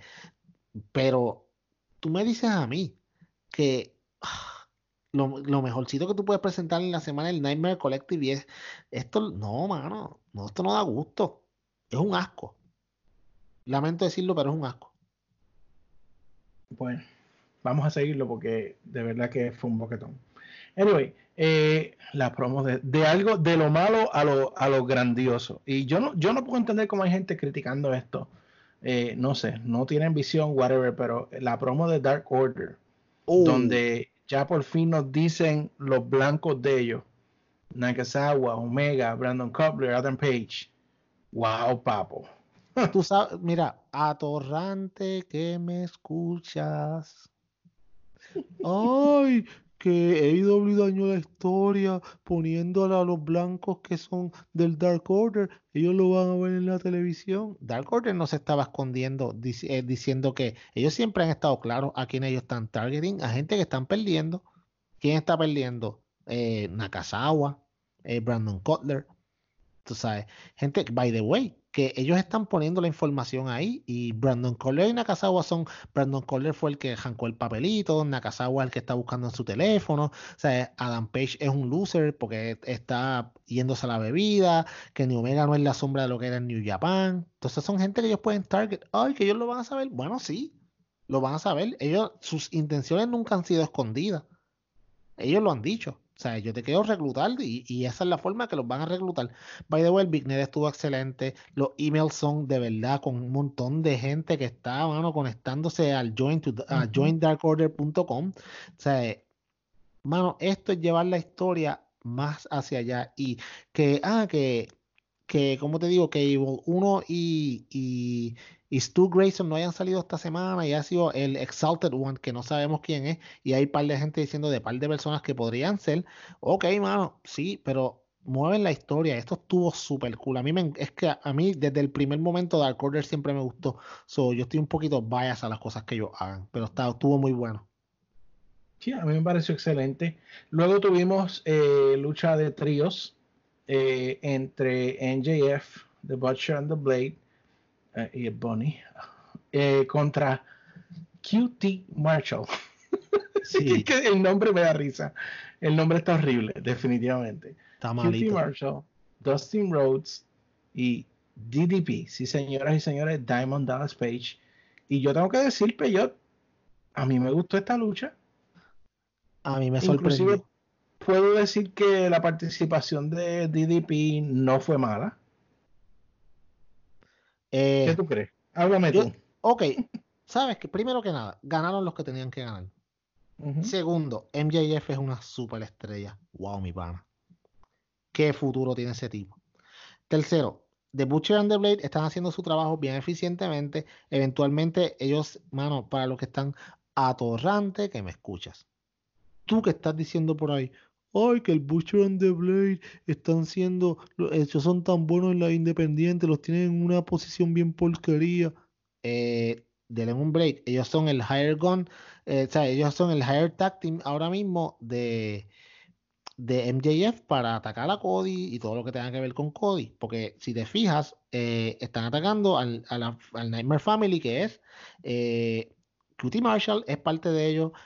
también es Dustin Rhodes y obviamente DDP, DDP. también. Ujú. So, Lucha Underblade haciendo su trabajo. Ahora, sí, ellos están, están como, eh, ellos son, ja- como ellos son es- mercenarios, mercenarios. Exacto, ellos son mercenarios. Y mano, y tú sabes que a mí me gustaría, que de- tú sabes que a mí me gustaría de verdad, que ese grupo, mano, de Butcher and the Blade and the Bunny, hagan eso, mano, que sean verdaderos mercenarios. O sea, que eh, ahora terminen su contrato con MJF y después venga cualquier técnico y lo pueda contratar para que entonces ellos le ataquen a los rudos. O sea, que sean, mano, que nunca, no tengan alliance. Tú no puedes decir, ellos son heels, son faces. No, mano, ellos son mercenarios. Pelean con el que sea. O sea, como que fue de. Shield, como, como, exacto, como cuando los Shields eran de Hounds of Justice. Al principio, que ellos, ellos eran, tú sabes, ellos eran de Hounds of Justice. Pues eso sería cool. Anyways, pero volviendo a esta pelea. Volviendo a esta pelea, fue excelente. Mano, DDP. DDP va. Tú, por- tú sabes por qué, yo te voy a decir a ti por qué a ti te gustó la participación de DDP. Porque primero, no fue bien larga.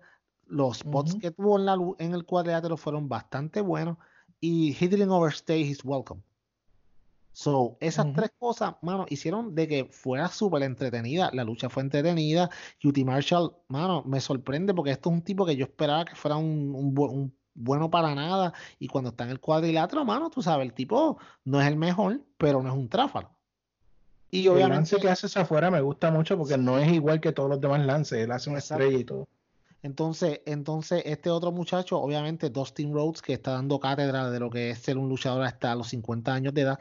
By the way, eh, para que lo sepa, y yo, esto es una noticia que rompió hoy. eh, Sonic Kiss viene fuerte en el 2020 y está siendo entrenado bien de cerca de, por parte de Dustin Rhodes. So, Sonic Kiss, esperen cosas muy buenas de él para el verano y por allá, ya entonces para llegando a Fall, pero se esperan muchas cosas muy buenas del mano. Qué bueno, el tipo es, el tipo es un chamaco bien joven, mano, que tiene mucho futuro y espero que, que le den la atención que merece. Pero volviendo a esta lucha, mano, una lucha me gustó, mano. No fue la mejor lucha del mundo, o sea, no esperé un acto súper brutal, pero, mano, sí esperas cosas como MJF, o sea, ganar la lucha, como te digo, es, es como escurridizamente metiéndose cuando, cuando coger a Cutie Marshall, ganarle, mano, como un, como un heel de esos de la vieja escuela, agarrando los tights, mano. Eso estuvo súper. De verdad, fue una muy buena sección, mano. Me gustó, hizo su trabajo. Todo el mundo hizo lo que tenía que hacer, muy buena. Ya, lo único que a mí no me gustó de esta lucha fue, y te lo comenté, eh, que eh, DDP hizo un lance hacia afuera y enfocaron eso, que le dieron un replay y durante ese replay eh, la acción en vivo estaba en un recuadro más pequeño y Ah, casi sí, no, se- no nos percatamos de que precisamente NJF hizo el planche sorpresa, eh, aunque luego lo repitieron, pero para mí como que le quita al televidente, el que estaba allí no, pero al televidente le quita al momento de impacto que es ese, ese planche sorpresa. Yo te puedo comprar eso, pero también te lo puedo vender de otra forma. También te lo puedo vender en el que, tú sabes, esto es, o sea, sin romper el kayfabe, esto no es tan planificado de que, o sea, yo voy a esperar a tener la cámara puesta ahí para ver cuando él cuenta 1, 2 y 3. Que esto, el, un, como, como te digo, una plancha o una cuenta de tres puede pasar en cualquier momento, inclusive puede pasar cuando, cuando estemos en, un, en algún tipo de replay o algo así. Lo hace un poco, o sea, que no sea predecible, que en cualquier momento cualquier persona te puede ganar. Lo puedo vender de esa forma, pero lo que tú dices es muy cierto. Para el- la persona que lo están viendo en la televisión, o sea, no lo pudo ver como que de momento como que, ¿what? Se acabó. ¿Sabes? Porque a mí me pasó. Y dije, ¿cómo es esto? Que se acabó. Y ahí fue que entonces yo, ahí me lo logré mirar y entonces fue que pusieron la repetición y entonces fue que me di cuenta de lo que pasó. Pero que tú estás viendo muchas veces el replay. ¿Sabes? Ujú. Pero Sí, eh, ujú. pajitas que le caen a la leche no es algo que, que haya dañado el show como tal, sino unas cositas que Exacto. obviamente puede pasar. no fue peor que los comentarios sexistas de Jerry King en Monday Night Raw. Anyway, No, ni la, ni- eh, no fue peor que la, que la sección de RBD en, con las dos tipas aquellas. En, ay, ay, wow, wow, wow, wow. wow. Bueno, eh, eh, vino la sección en que Cody respondió a las estipulaciones de MJF. Como dijimos, este Cody parecía sacado de Miami Vice, eh, de acuerdo a, a, al tema. Sí, sí. Eh, la promoción me pareció excelente y de hecho Cody nunca peca de esto. Las promociones de Cody siempre son excelentes. Y por supuesto, pues lo que esperábamos, aceptó todas las condiciones. Lo, un- lo más que me gustó de esta promo, si me preguntas, fue cuando dijo que, Mar- ¿cómo es Marlow? Marlow. Warlow, Ah, Warlow. Warlow le está cargando las maletas a MJF y que debería ser al revés, que MJF se las estuviera cargando Sí, a él dijo, Warlow. él, él dijo que, que, que MJF le va, le va a tirar a Warlow al medio, pero él sabe que en el fondo MJF tiene miedo que MJF demuestre, que Warlow demuestre que él es mejor que MJF y entonces que en vez de ser Warlow cargándole las maletas a MJF sea viceversa. Eso estuvo súper cool. A mí esa promo estuvo buena. No fue la mejor promo de Cody. No sé si fue que atrás se dio un par de palos with a little bit of the bubble o algo. Pero, pero, no sé, la cadencia no era la misma. eh, pero estuvo bien. Es como quiera. Ok, la no la mejor promo de Cody es mejor que el 95% de las promos de los demás. Vamos, esto se sabe. Cody es un maestro con el micrófono y lo ha demostrado muchas veces, mano. El tipo ha tenido, eh, eh, en todos los feudos que ha estado, él básicamente él ha tenido la- las promos de, de- del pay-per-view completamente y del ciclo completo. Cody es muy bueno en lo que hace. Eso no se lo quito. Pero, ¿sabes? Pero quizás en esta promo yo vi un poquito de, de, de, ¿cómo te digo? El, no sé si era que él no estaba siguiendo el orden de lo que estaba escrito en la pantalla, se brincó de una para otra, pero yo lo vi como que un poquito errático en algún momento, pero no dañó la promo porque el tipo se supo recuperar bien fácilmente y mucha gente ni lo notó, pero estuvo cool. ¿sabes? Y como te digo, él tiene ese don de la palabra, mano. Eso es lo bueno. Cuando él pega a hablar, este tipo pega a hablar y tú tienes que escucharlo. Tú, sabes, tú, Ujú. te- te- tú quieres ver lo que él quiere decir y eso es bien bueno, mano. De verdad. Bueno, eh, aparte de esta promo, eh, que de hecho lo, lo único otro que no me gusta de todo esto es esa estipulación de los, de los latigazos en el ring o de los cantazos en el ring. Hay que ver cómo lo van a desarrollar. Pero eh, tuvieron dos segmentos más. Eh, uno fue la pelea de Johnny Moxley contra Sammy Guevara, en donde Guevara, pues, eh, lo que hizo fue, hizo una muy buena lucha, pero, pues, obviamente, nadie esperaba que Moxley perdiera ante Guevara. Pero, de nuevo, es la magia de AEW que, aunque usted no gane, no necesariamente tiene que lucir mal. Yo creo que Guevara lució muy bien. eh, y sobre todo para un Moxley que está invicto en AEW y que tiene todo el momentum del mundo. Y por supuesto, después de la lucha, pues apareció todo el Inner Circle para darle una paliza al señor Moxley y el señor ay. Jericho se quitó una de las eh, espinas, no sé cómo llamarle a esto, la, las eh, estacas que, Sí, sí, sí, que sí, tiene la- en su, en su jacket supuestamente le explotó un ojo al señor Moxley. ¿Qué, qué tú crees, Pello, de todo esto? Mira, antes de grabar yo le estaba enseñando esta, esta sección también al nene mío y el nene mío, mano, me dijo como que, diablo, papi, le dio de, o sea, le explotó el ojo de verdad. Y yo le dije, no, papá, él, pues obviamente le expliqué porque, tú sabes, pero él quedó bien sorprendido, mano, tú sabes. Y él me dijo, a mí no me importa que si le haya explotado el ojo como quiera Jericho es mi preferido. Tú sabes, mi hijo, mi hijo va por el camino del bien, de verdad. Eh, pero, pero, como te digo, tú sabes, la, esa, toda esa sección estuvo súper brutal. Desde que Moxley entra en el 4GT, que hermano, yo dije, hermanos, tienen que usar el 4GT. Obviamente lo trajeron porque era Miami y Said Khan vive en, en, Jacksonville, so no es tan malo bajar el, el 4GT de allá. Pero eh, estuvo cool que entrara con el 4GT, estuvo la pelea, mano, Sammy Guevara. Yo te voy a decir una cosa. Para mí, los tres MVP de AEW, que no sea Jericho, de los nuevos, de los nuevos, vamos, no de los que venían antes. Los tres MVP para mí de AEW hasta ahora mismo es Sammy Guevara y no es en ningún orden, mano. Sammy Guevara, Darby Allin y MJF. Esos tres para mí han sido lo mejor que ha traído AEW de los nuevos talentos que no conocíamos, de los que no estaban antes en WWE. O sea, eh, obviamente también Santana y Ortiz no se pueden dejar al lado, pero estos tres muchachos, mano, mano, Sammy Guevara es bueno. Los cartelones durante los comerciales. Mano, el tipo tiene un carisma, mano. El tipo, tú lo ves, tú quieres darle un bofetón.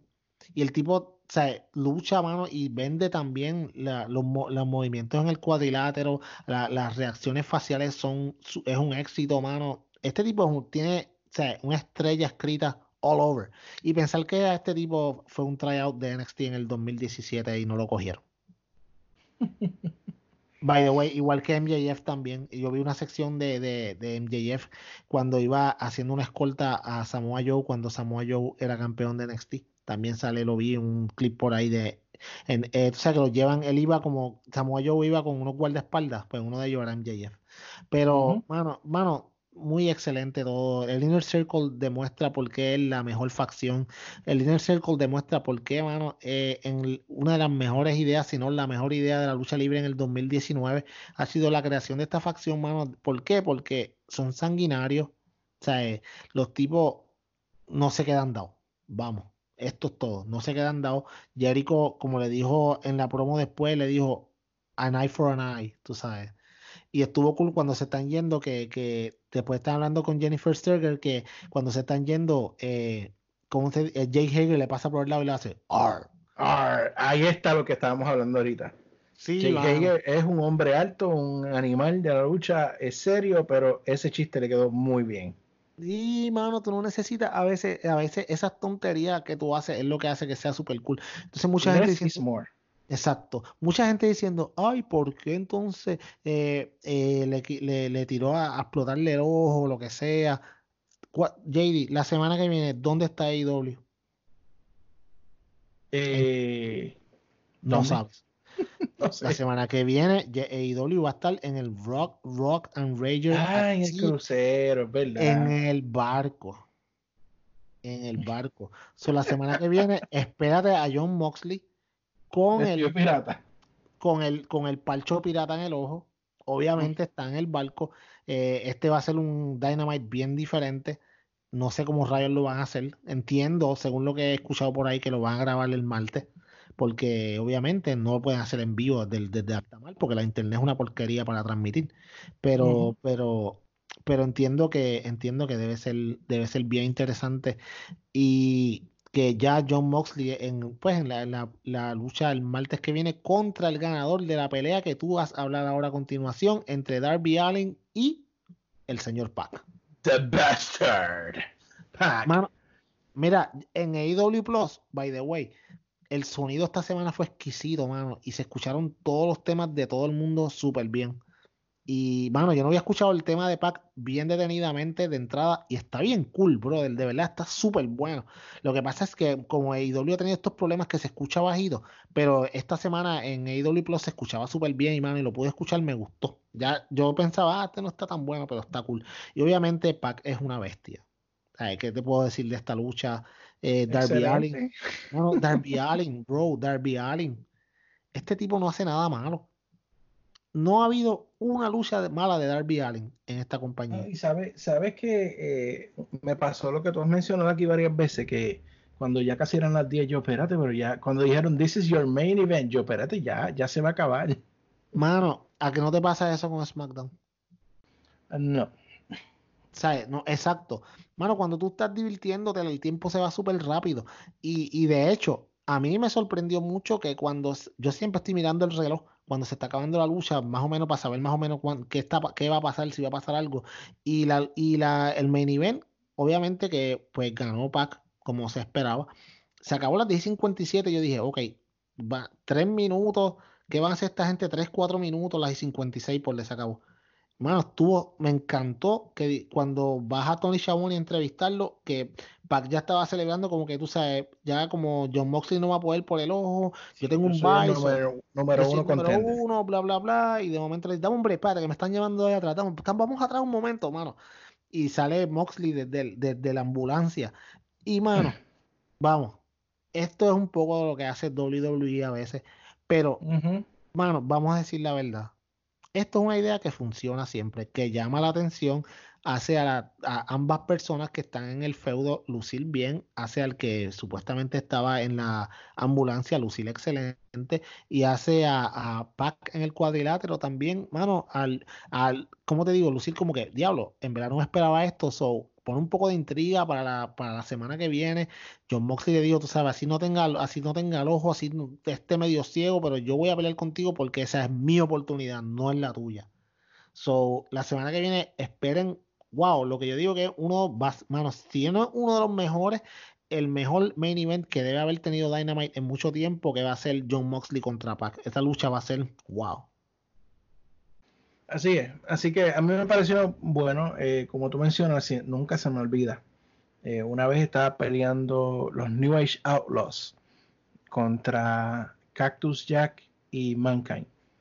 Y recuerdo que los Outlaws metieron a Cactus Jack y a Mankind en un zafacón y lo tiraron de la rampa para abajo, pero no por la rampa, sino por la parte que que es elevada hacia el lado. Eh, y se llevaron estos dos en, el, en la ambulancia y todo, y yo estaba hasta preocupado en la vida real, yo estaba preocupado por ello. Sí, no, porque, porque... porque lo, eh, y luego, cuando se estaba acabando Roddy, se estaba atacando a alguien, y ellos bajaron en las camillas por la rampa para abajo, y eso es un momento que, que nunca se me olvida, nunca. Es similar a esto de, de, Moxley. Sí, Moxley salió con el ojo así. By the way, mano, eh, esta muchacha, eh, Aubrey Edwards, wow, ya está tan over. Y cuando, cuando estaban chequeando a Moxley, mano, si tú te fijas bien, tú puedes ver la repetición en algún lado. Ella hacía una cara como que, eh, diablo, mano, esto está bien asqueroso, le decía a los otros. O sea, la tipa, la, yo creo que la tipa vende mejor que la, que la, el 90% del Nightmare Collective, de verdad. Ella, ella, ella es una referee estrella bien duro.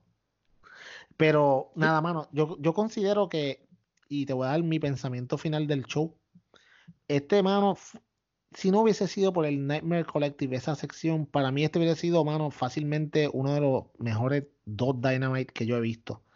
Sea, ¿por qué? Porque todo el mundo logró hacer su trabajo súper bien. El flow entre promociones y, lucha y, las diferentes luchas, bueno, las secciones fluyeron súper bien.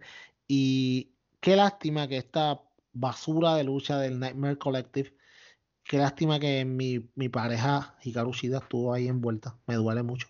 Pero fue una basura, mano, ellos hay algo tienen que hacer para empezar a arreglar esta división, de verdad no está funcionando. Yo entiendo que ellos están escuchando las críticas y, mano, ellos han sido muy buenos en hacer esto, pero es el único, lo único malo o no bueno, porque no es malo, pero no bueno. No está a la par de lo demás, vamos a decir, que, ha tenido, que tiene AEW ahora mismo en la división de mujeres es una lástima. Pero en lo demás, el show fue excelente. El tema Bash the Beach fue excelente. Eh, como te digo, el crowd estuvo exquisito, mano. Es bien entretenido ver un show con un crowd que está metido tanto en todas las cosas que están pasando. Y a usted lo demostraron porque de una lucha tan súper brutal y de ellos tan hype eh, como la primera lucha, cuando vino la lucha del Nightmare Collective, ellos no se escuchaban. So, la gente sabía que lo, o sea, sabían lo que estaba viendo, actuaron súper bien. Es bien importante que tú tengas un buen crowd cuando tú estás viendo, cuando tú estás dando un programa de lucha libre, porque el crowd hace el show. El crowd es bien importante. Como yo siempre he dicho aquí, si tú vas a ver un juego de baloncesto que no haya nadie en la cancha, no es tan entretenido como cuando la gente está ahí. Pero fue un buen, buen show. Eh, no sé qué tú opinas del mismo, pero para mí me encantó. estoy, estoy de acuerdo. Creo que el único bajón del show fue esa parte del Nightmare Collective. Y honestamente espero que hagan algo sobre esto, ¿verdad? Que no sigan, eh, como tú dijiste ahorita, hace más sentido que le den espacio a otras mujeres y las hagan crecer a que sigan con este feudo basura, honestamente. Sí, exacto. No, no, vamos, ellos tienen gente buena. Yo no voy a repetirme, pero ellos tienen bastantes mujeres buenas como para tener una división buena. No sé qué es lo que está pasando, no sé si el booking está, no sé. no sé. Pero así mismo lo seguimos rápidamente para NXT, que vamos a tocarlo bien rápido. Eh, y NXT, eh, la promo que tenían, honestamente, a mí no me impactaba para nada, no me llamaba a verlo. Solamente, maybe dos cosas. Y, es lo mismo del show pasado, el show de la semana pasada. De todo el tiempo, para mí hubo solamente dos cosas buenas, que lo dije en el, en el episodio de la semana pasada y eh, a mí me parece que en este episodio fue similar. Eh, y lo voy a comentar rapidito. Eh, primero, Keith Lee empezó con una promo, lo interrumpe Undisputed Era, eh, y entonces Gargano y Champa pues tratan de hacer el side pero son atacados también. A fin de cuentas, pues pareciera, ¿verdad?, que ellos van a tener un feudo 3 para 3, aunque obviamente eh, Undisputed Era pues tienen la ventaja porque son cuatro personas. Anyway, eh, sí. Normal. Eh, mano, yo te escucho describirme esto y, y mano, yo no, yo, ok. Y yo, yo sé que hay gente que se va a molestar con lo que yo voy a decir, pero a mí no me importa. Eh, yo no le veo el phone. Es que son No. las mismas personas todo el tiempo. Exacto. Y en tienen las mismas personas haciendo los feudos con las mismas personas. tiene seis gatos. Tiene seis gatos. Y ah, ah, tiene suerte que la tienes a Keith Lee. Porque cuando Keith No, Lee es Lee el- estaba, Lee fue el primero que estaba ahí. Está bien, pero lo que yo digo es que ahora, en este momento, Keith Lee ha, ha re- repuntado como una estrella. Porque antes era lo mismo, pero con Velveteen Dream. Tú cambiaste a Ujú. Velveteen Dream por Keith Lee. Ujú. ¿Sabes? Yeah. Ah, Y eh, luego pues dijeron que DIY se va a formar otra vez para pelear contra Mount, Mount, Mountash Mountain, la montaña de los bigotes, en Worlds Collide. O sea, creo que estos son de NXT UK. Eh, Ah, mano, eso, si DIY se va a juntar otra vez, yo lo tengo que ver.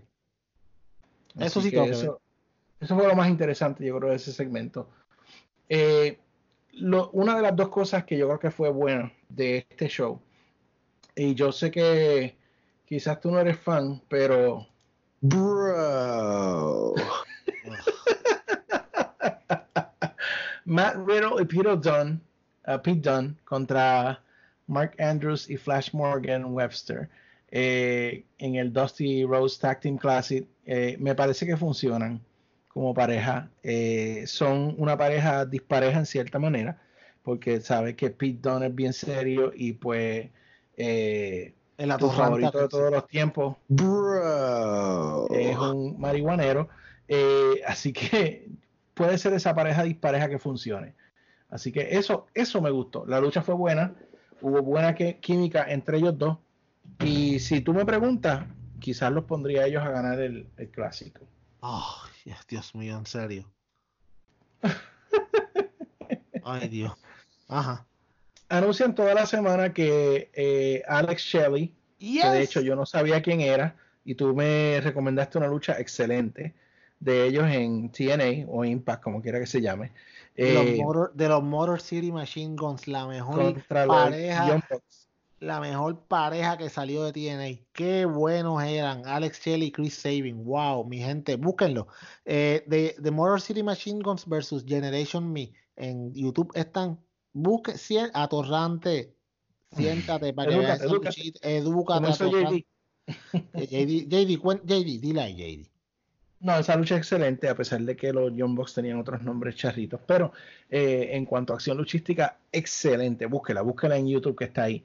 Pero eh, me punto de nuevo en NXT. Vienen anunciando toda la semana que Alex Shelley se va a volver a juntar con Kushida como los Time Splitters Eh, sí. Y que van a luchar en el Dusty Road Tag Team Classic. Y adivina qué, Peyot, Perdieron. perdieron. ¿Qué clase de tráfala? Perdieron contra, y escucha este equipo, Grizzle John Veterans. Jamás los había oído. Mano, bet. Iba a decir una mala palabra de verdad. Discúlpame, pero es que, ¿cómo tú me dices a mí, mano, que tú tienes a Alex Shelley y a Kushida, mano, y los pones a perder en el. Oh. Anyways, next, porque es que no quiero hablar de eso, verdad. Wow, qué mal humor me acaba de dar, de verdad. Anyway, eh, una pelea de triple amenaza. Qué estupidez, primer- de verdad, qué estupidez. Sorry. Pelea de triple amenaza de, por el campeonato, por el ser el primer retador al campeonato crucero de NXT eh, ante 205 eh, entre Tyler Breeze, Isaiah Swerve Scott y Leo Rush. Y adivina quién ganó. No me vengas a decir que, que, que ganó este eh, Tyler Breeze o algo así. No, peor, ganó Leo Rush. Ah, mano, ¿tú sabes qué? Yo estoy de acuerdo con que haya ganado Leo Rush. Porque Leo- mano, ¿tú sabes por qué? Porque Leo Rush era bien annoying con Bobby Lashley. Ok, eso se entiende. Mano, pero Leo Rush no es un mal luchador. ¿Sabes? Entonces, él ganó el campeonato Cruiserweight, lo convierte en el campeonato de Cruiserweight a- al campeonato crucero de, de, de, o sea, perdóname, él gana el 205 Live y lo convierte en el crucero de, de NXT. Y, mano, se lo quitaron bien rápido y se lo dieron a este otro bobo, ¿sabes?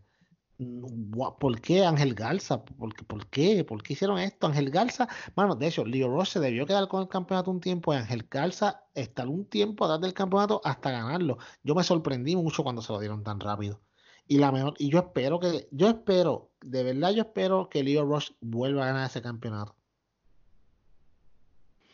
Te Bueno, dejé pues ya veremos. A mí me parece que yo, yo por lo menos prefiero que le den un tiempo a, a Garza con el campeonato, pero Garza ya veremos, muy- ya veremos. no, pa- no, no, no. Y la otra parte, bueno, es buena, pero tuvo algunos detalles con asterisco. Es, es buena, pero con asterisco, como el campeonato de los Astros que tiene un asterisco ahora. Eh, Eh, algo así. sí, sí. cantos me, de me tram- siento, me siento cheated. Yo soy yankee por vida, así que Per- estoy perdóname. molesto. Perdóname, somos Yankees. Ah, es verdad, es verdad. ¿Y tú sabes cómo eso me tiene? ¿Cómo te Porque tiene? estoy bien molesto. Nunca por mis venas había pasado tanto odio y tanto rencor como lo siento en estos momentos. Ay, Saludito a Rey González si alguien se los da. Rey González el mejor. Caballote. Mr. Rating. No. Anyway. eh, mira, anuncian un Battle Royale para el primer retador al campeonato de NXT de mujeres. Entonces, habían tres, luchado- tres luchadoras que se supone que fueran sorpresas en esta batalla real. Eh, y al principio del programa ponen una gráfica y salen las tres luchadoras sorpresa en la gráfica. Eh, Brillante. sí. Estas eran Shotzi Blackheart, que hizo su debut en NXT, eh, Mercedes Martínez, que es su primera lucha desde que firmó oficialmente, y Casey Cantazaro, que volvió después de una Ah, lesión ya, que ella por poco volvió. la hace retirar. Sí. Mano, después que lloró tanto en Twitter y que sí, qué sé yo, esa es la esposa de la, la novia o la esposa de, de Ricochet. Mm, Es que pues es bien pequeñita volver. ella. logró volver. Eh, aún así, pues, pues obviamente fue una batalla real, o sea que, eh, pues, sabes las antics de esto. No todo el mundo tiene quizás un break de hacer algún tipo de movida, si no es su movida final, pues algo parecido. La sorpresa de la noche fue este cuando eliminaron a Shayna Baszler, increíblemente. eh, fue Blackheart quien lo hizo. Eh, y entonces Belair eh, pues logra eliminar a las que quedaban en la lucha y gana Bianca Belair, o sea que es la primera retadora al campeonato eh, de mujeres de NXT. Así que, pues, Le ganó, le le- eso como el segundo momento mejor de, de NXT. le, le ganó a Io Shirai. Sí, pero acuérdate que a Yoshirai no le van a dar nada. Ay, sí, mano, que se vaya de Yoshirai verdad. se quiere ir ya. Que se vaya para Stardom. Y también Kairi Sane también. Que se vayan. Yo me iría. Papi, Stardom es, papi, en Stardom hay liga, tú sabes, de verdad. Stardom están las mejores luchadoras del mundo. O sea, eh, ella, ella, creo que Io Shirai, él- ella es su, su prometido Evil de New Japan Pro Wrestling. Y toda la familia de ella están allá, ella está acá, y la tipa lo dijo. Yo estaba leyendo la noticia de que ella no quiere estar aquí, básicamente. O sea, eh, está esperando que se le vaya su contrato y no la están tratando bien, ella se quiere ir. Lo mejor que hace. Que, si la suben para el main roster, ¿qué le van a poner? ¿Hacer ridiculeces? ¿eh? Eh, yo solo pienso que este programa, hay mucha gente, ah, que, que NXT está- es mejor en lucha. No, no creo. Eh, Eh. Honestamente, valor de entretenimiento para... Yo no sé, y de nuevo, yo quiero ser objetivo, Peyot. Te soy bien claro, quiero ser objetivo, pero yo creo que hay un cansancio en mí como fanático del, del estilo de WWE. Eso es, Es- esa es mi conclusión que yo he pensado por varias semanas de qué pasa de que porque yo no puedo disfrutar WWE como yo hacía antes. Y antes NXT era un poco diferente y era como agua refrescante dentro de WWE, pero NXT se ha convertido en, en el mismo W- estilo de WWE. Sí, de lo mismo, pero un estadio más pequeño.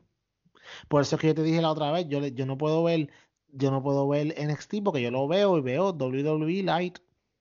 Y por eso es que no me gusta. Ah, que tienen una, un- mano, sí, unos luchadores excelentes, no se quita eso, de verdad.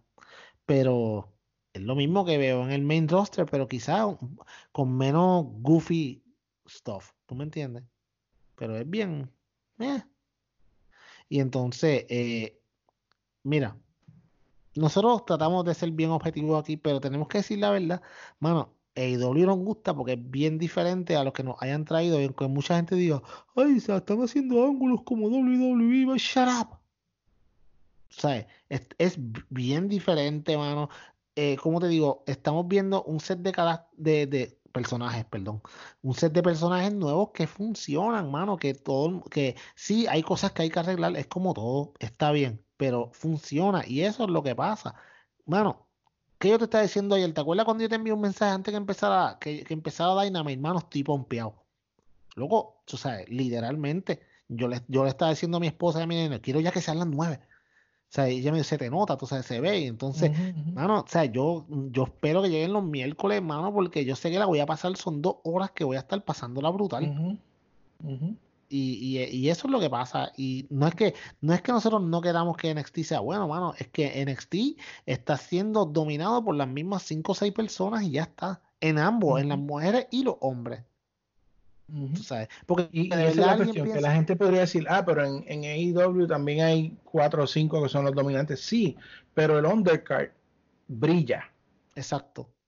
Ahí es donde está la diferencia. Exacto, el undercard brilla. Y sí, ah, sí, mano, en, en, en NXT, tú sabes, eh, puede ser que el undercard también sea bueno, y no lo voy a decir que no, pero vamos, alguien piensa en algún momento que, que alguien le va a ganar a un Despire Era por mucho tiempo. Entonces, toda esta gente están ahí. Mano, tú tienes a Finn Balor, tú tienes a Champa, tú tienes a Keith Lee ahora, tú tienes a Matt Riddle, tú tienes a Johnny Gargano, tú tienes, mano, ¿cuántos dije ahí? Cinco ya seis. Y muchos más todavía que no he dicho. Gente súper buena que las tiene haciendo qué. Porque Adam Cole no va a perder, los campeones en pareja no van a perder. Roderick Strong no va a perder. Porque a la vez que uno pierda, van a empezar a perder todito. Y, y Undisputed Era sin los campeonatos, no, no brega. Que de hecho no, no, no se supo nada de, de Finn Balor esta semana. Probablemente eso es parte de la razón por la que se fue, por un schedule más liviano, ¿no? Pero Sí, sí, por lo menos está. una promo, qué sé yo, algo de él. No, mano, si es una promo como la basura que hizo los otros días, mejor que no haga. De verdad. Así que esa es la semana de lucha. No, Eh, no es la semana de lucha. Oh, oh, me falta algo. Sí, Ilumina, tenemos- ilumíname, Peyot. Ilumíname. Tenemos, obviamente, eh, tenemos noticias de AEW, noticias muy buenas, muy buenas. Espérate, espérate, espérate, espérate, espérate, Noticias. Noticias de AEW. No, tú lo sabes, noticias de AEW. Vamos a ver. Y ahora, Y ahora- noticias de AEW con Peyot. ahí, ahí eso es ahora, hecho de ahora para ahora. Sí, mano.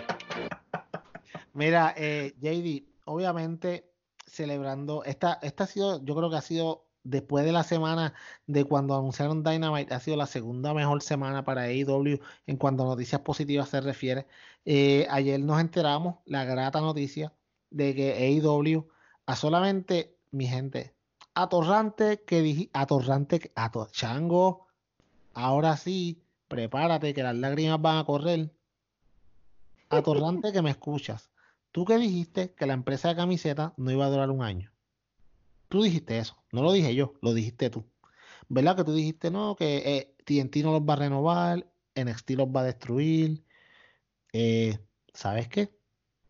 TNT a solamente tres meses del lanzamiento de AEW le acaba de eh, nuevamente renovar su contrato, subirle el dinero y subirle el tiempo hasta finales del 2023, o sea que son técnicamente cuatro años más de NXT, perdóname, de AEW, NXT, de AEW, lo que significa que tenemos lucha para algo. Tenemos Así lucha para algo, mano. Y yo estoy, eh, o sea, esto, mira, ok, como siempre hemos dicho aquí, aquí se esperaba que AEW tuviera un rating de .5, lo más .6, eh, difícilmente llegar a .7. AEW está teniendo toda la semana 1.2 millones de televidentes cuando se corre la semana completa, 900 mil en la, en la noche en promedio. Aquí ya no estamos ni hablando de los ratings porque nosotros decidimos que no lo íbamos a traer porque sabes que, mano, los ratings, yo no los voy a decir, vaya usted y búsquenlo, vaya y búsquenlo. Va a ver que antes se hablaba de que ah, esto fue una suerte, no, ya hay un patrón establecido. Ya hay un patrón que ya tú sabes que AEW mínimo va a tener toda la semana 900 mil plus eh, personas que lo van a ver en vivo y va a tener al final de la semana 1.2, 1.3 millones. Esto es súper bueno para TNT. AEW fue el número, el programa número 5 en cable TV, ganándole al juego de NBA de las 7, eh, ganándolo, ganando, obviamente, eh, ganándole en las métricas a, a un montón de programas. Y esto lo recompensó, lo, recompensó TNT, mano, eh, añadiéndole muchos años más a su contrato, lo cual al final del día, 45 millones al año por los próximos tres años, obviamente más revenue que hagan de anuncios, etcétera. eso sube más esos números, lo cual significa eh, dos cosas. Primero, que tenemos a IW para largo, JD, y segundo y más importante, que tienen más dinero para poder contratar mejores luchadores. Eh, esto viene acompañado de un segundo programa que va a haber semanalmente, que todavía no sabemos cuál va a ser. Mucha gente dice que es Dark, pero los detalles no han salido. Pero este programa lo pueden utilizar para desarrollar estas estrellas más jóvenes.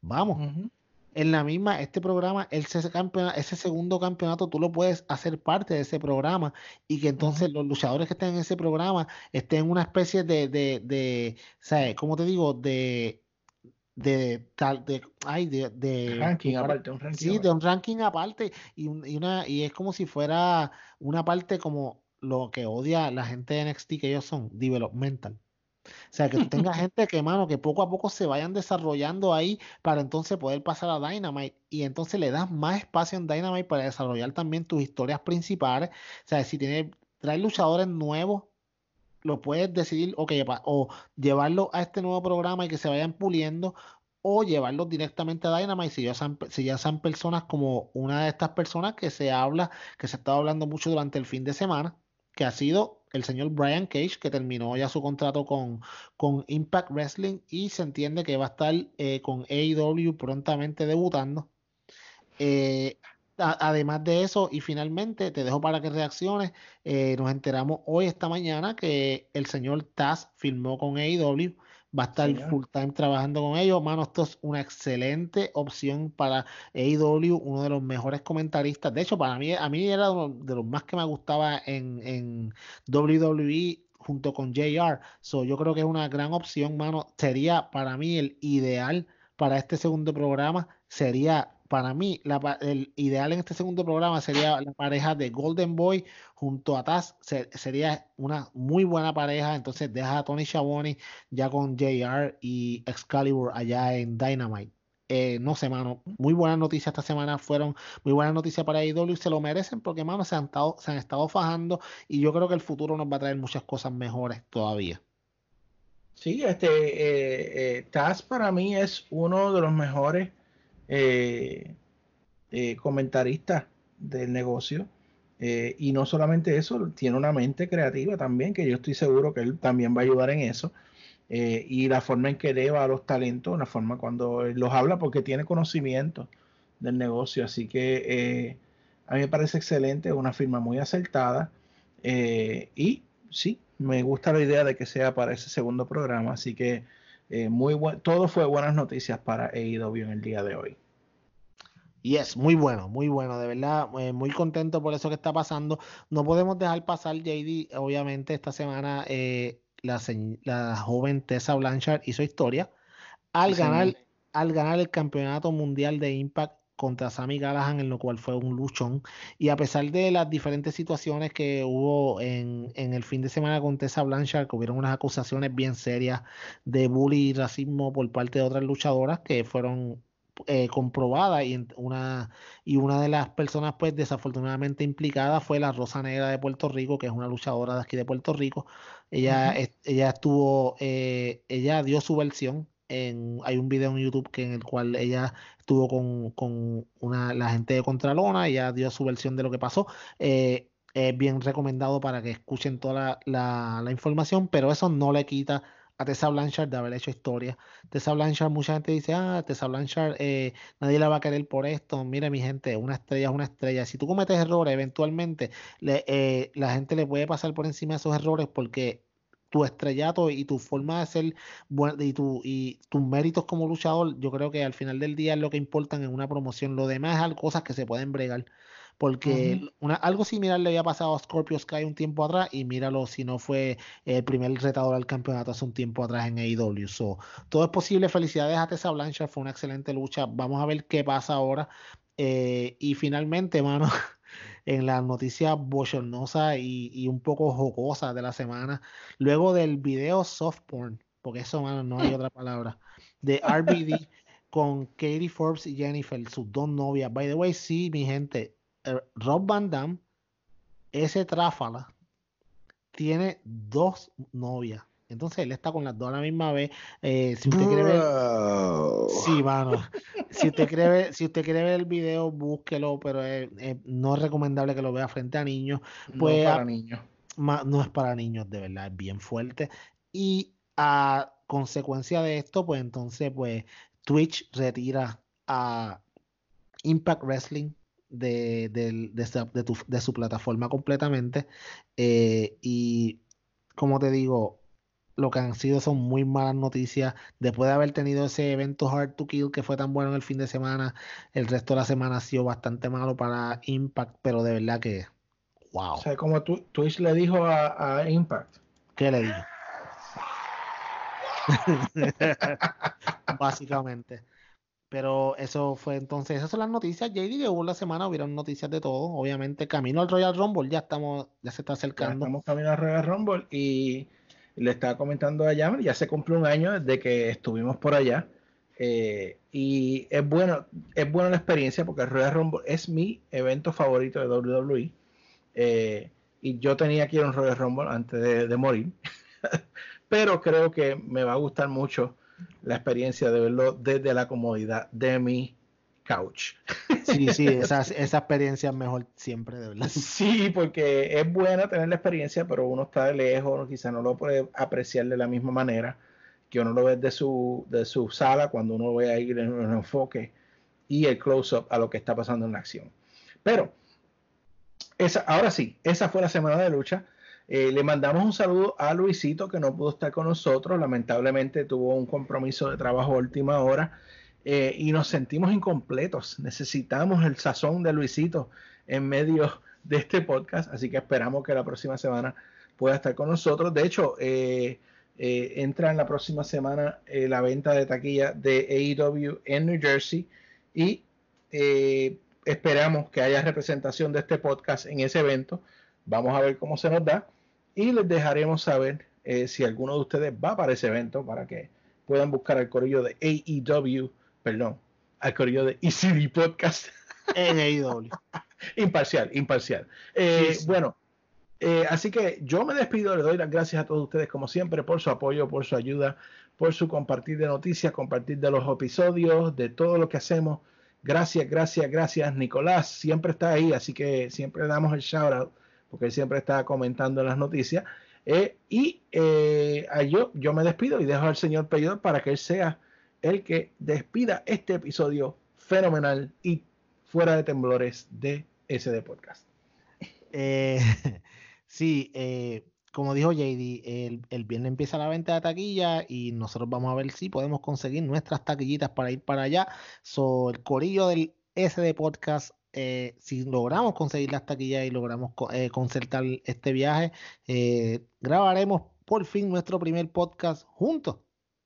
Todos en un mismo, en un mismo lugar, eso va a ser algo bien espectacular. Pero mientras tanto, JD camino al Royal Rumble que se está acercando poco a poco. Yo creo que se está moviendo bastante bien. Esta semana, obviamente, son los Go Home Shows, porque el, Royal Rumble es el día 26, por ahí, 27, por ahí, domingo. Último domingo de, enero y a mí me encanta el Royal Rumble, siempre tengo que decirlo, siempre estoy hype por las sorpresas que pueden haber. Un poco molesto si NXT no llega a aparecer en el Royal Rumble, pero allá WWE con su mente. Eh, pero nada, gracias a la gente que nos escuchan, Luisito, de verdad te extrañamos. Eh, llevo un par de semanas sin hablar contigo, o cuando vengas, ya tú sabes eh, que lo que viene es, ya tú sabes, sazón y también el detector de atorrantes que ya viene pronto, porque de hecho lo iba a Mira, JD, lo iba a tirar hoy porque, wow, los changuitos hoy se fueron en brote cuando salieron los resultados de, los de, los de, los de los ratings esta semana, pero que tú no tienes una idea, pero los dejé descansar, pero ya viene por ahí pronto el detector de atorrantes, prontamente se regresa, pero sin nada, sin nada más que decir, eh, lo esperamos la semana que viene. Y señores, por favor, ¿a dónde usted va a escuchar ¿Dónde usted va a buscar la información en lo que llega a este podcast toda la semana? Tú no vas en aquella página que ponen las noticias. El oasis, el oasis. Tú no vas en aquella página que ponen las noticias tres días después. Tú no vas a ir a aquella otra página que lo que ponen es una línea. Tú vas a ir a facebook.com slash podcast. O, videos con un titular este ahí para que des clic y, lo, y habla una oración del, del titular y lo demás es promociones de otra cosa. Papi, aquí no hay. ¿He dicho nombre yo? Papi, aquí no hay clickbait. Aquí lo que hay son noticias corroboradas. Noticias, no, aquí y que valen la pena, que valen la pena. No, que si aquel se, se cambió de camisa y pongo una noticia. Sí, sí, eh, con el gurú de las noticias de la lucha libre en español, el señor JD. So, vaya a facebook.com slash podcast. Aquí nosotros no, eh, cuando, están, cuando están los shows eh, Ross SmackDown y AEW Dynamite, nosotros eh, abrimos chat para hablar con ustedes mientras va pasando el show. Aquí, ahí debatimos de cuánta cosa. Si usted quiere hablar de los ratings, y quiere hablar de los ratings, nos vamos, que dijimos que no los vamos a traer acá, pero usted quiere hablar de los ratings, vaya allí, también hablamos de los ratings, allí peleamos, pelamos a la gente y nos reímos de los atorrantes, pero la pasamos súper bien, solo esperamos por allí, gracias a la gente que siempre está pendiente de lo que está pasando, lo que nos comentan, los mensajes que nos envían, eh, gracias a los que se preocuparon y me preguntaron cómo estaba, de verdad que estamos bien y esperamos que siga así. Eh, rápido, rápido, rápido, perdona que te interrumpa. Rápido. Tengo un acabo de recibir, es muy tarde.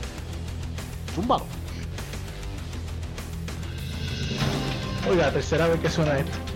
Oh my god. En Arabia Saudita están anunciando un Super Showdown en el WWE Network. En donde va a estar el señor Bray Wyatt de Finn defendiendo su campeonato en el mes de febrero contra nada más y nada menos que Kane. Así nos dejamos. Nos vemos la semana que viene en SD Podcast.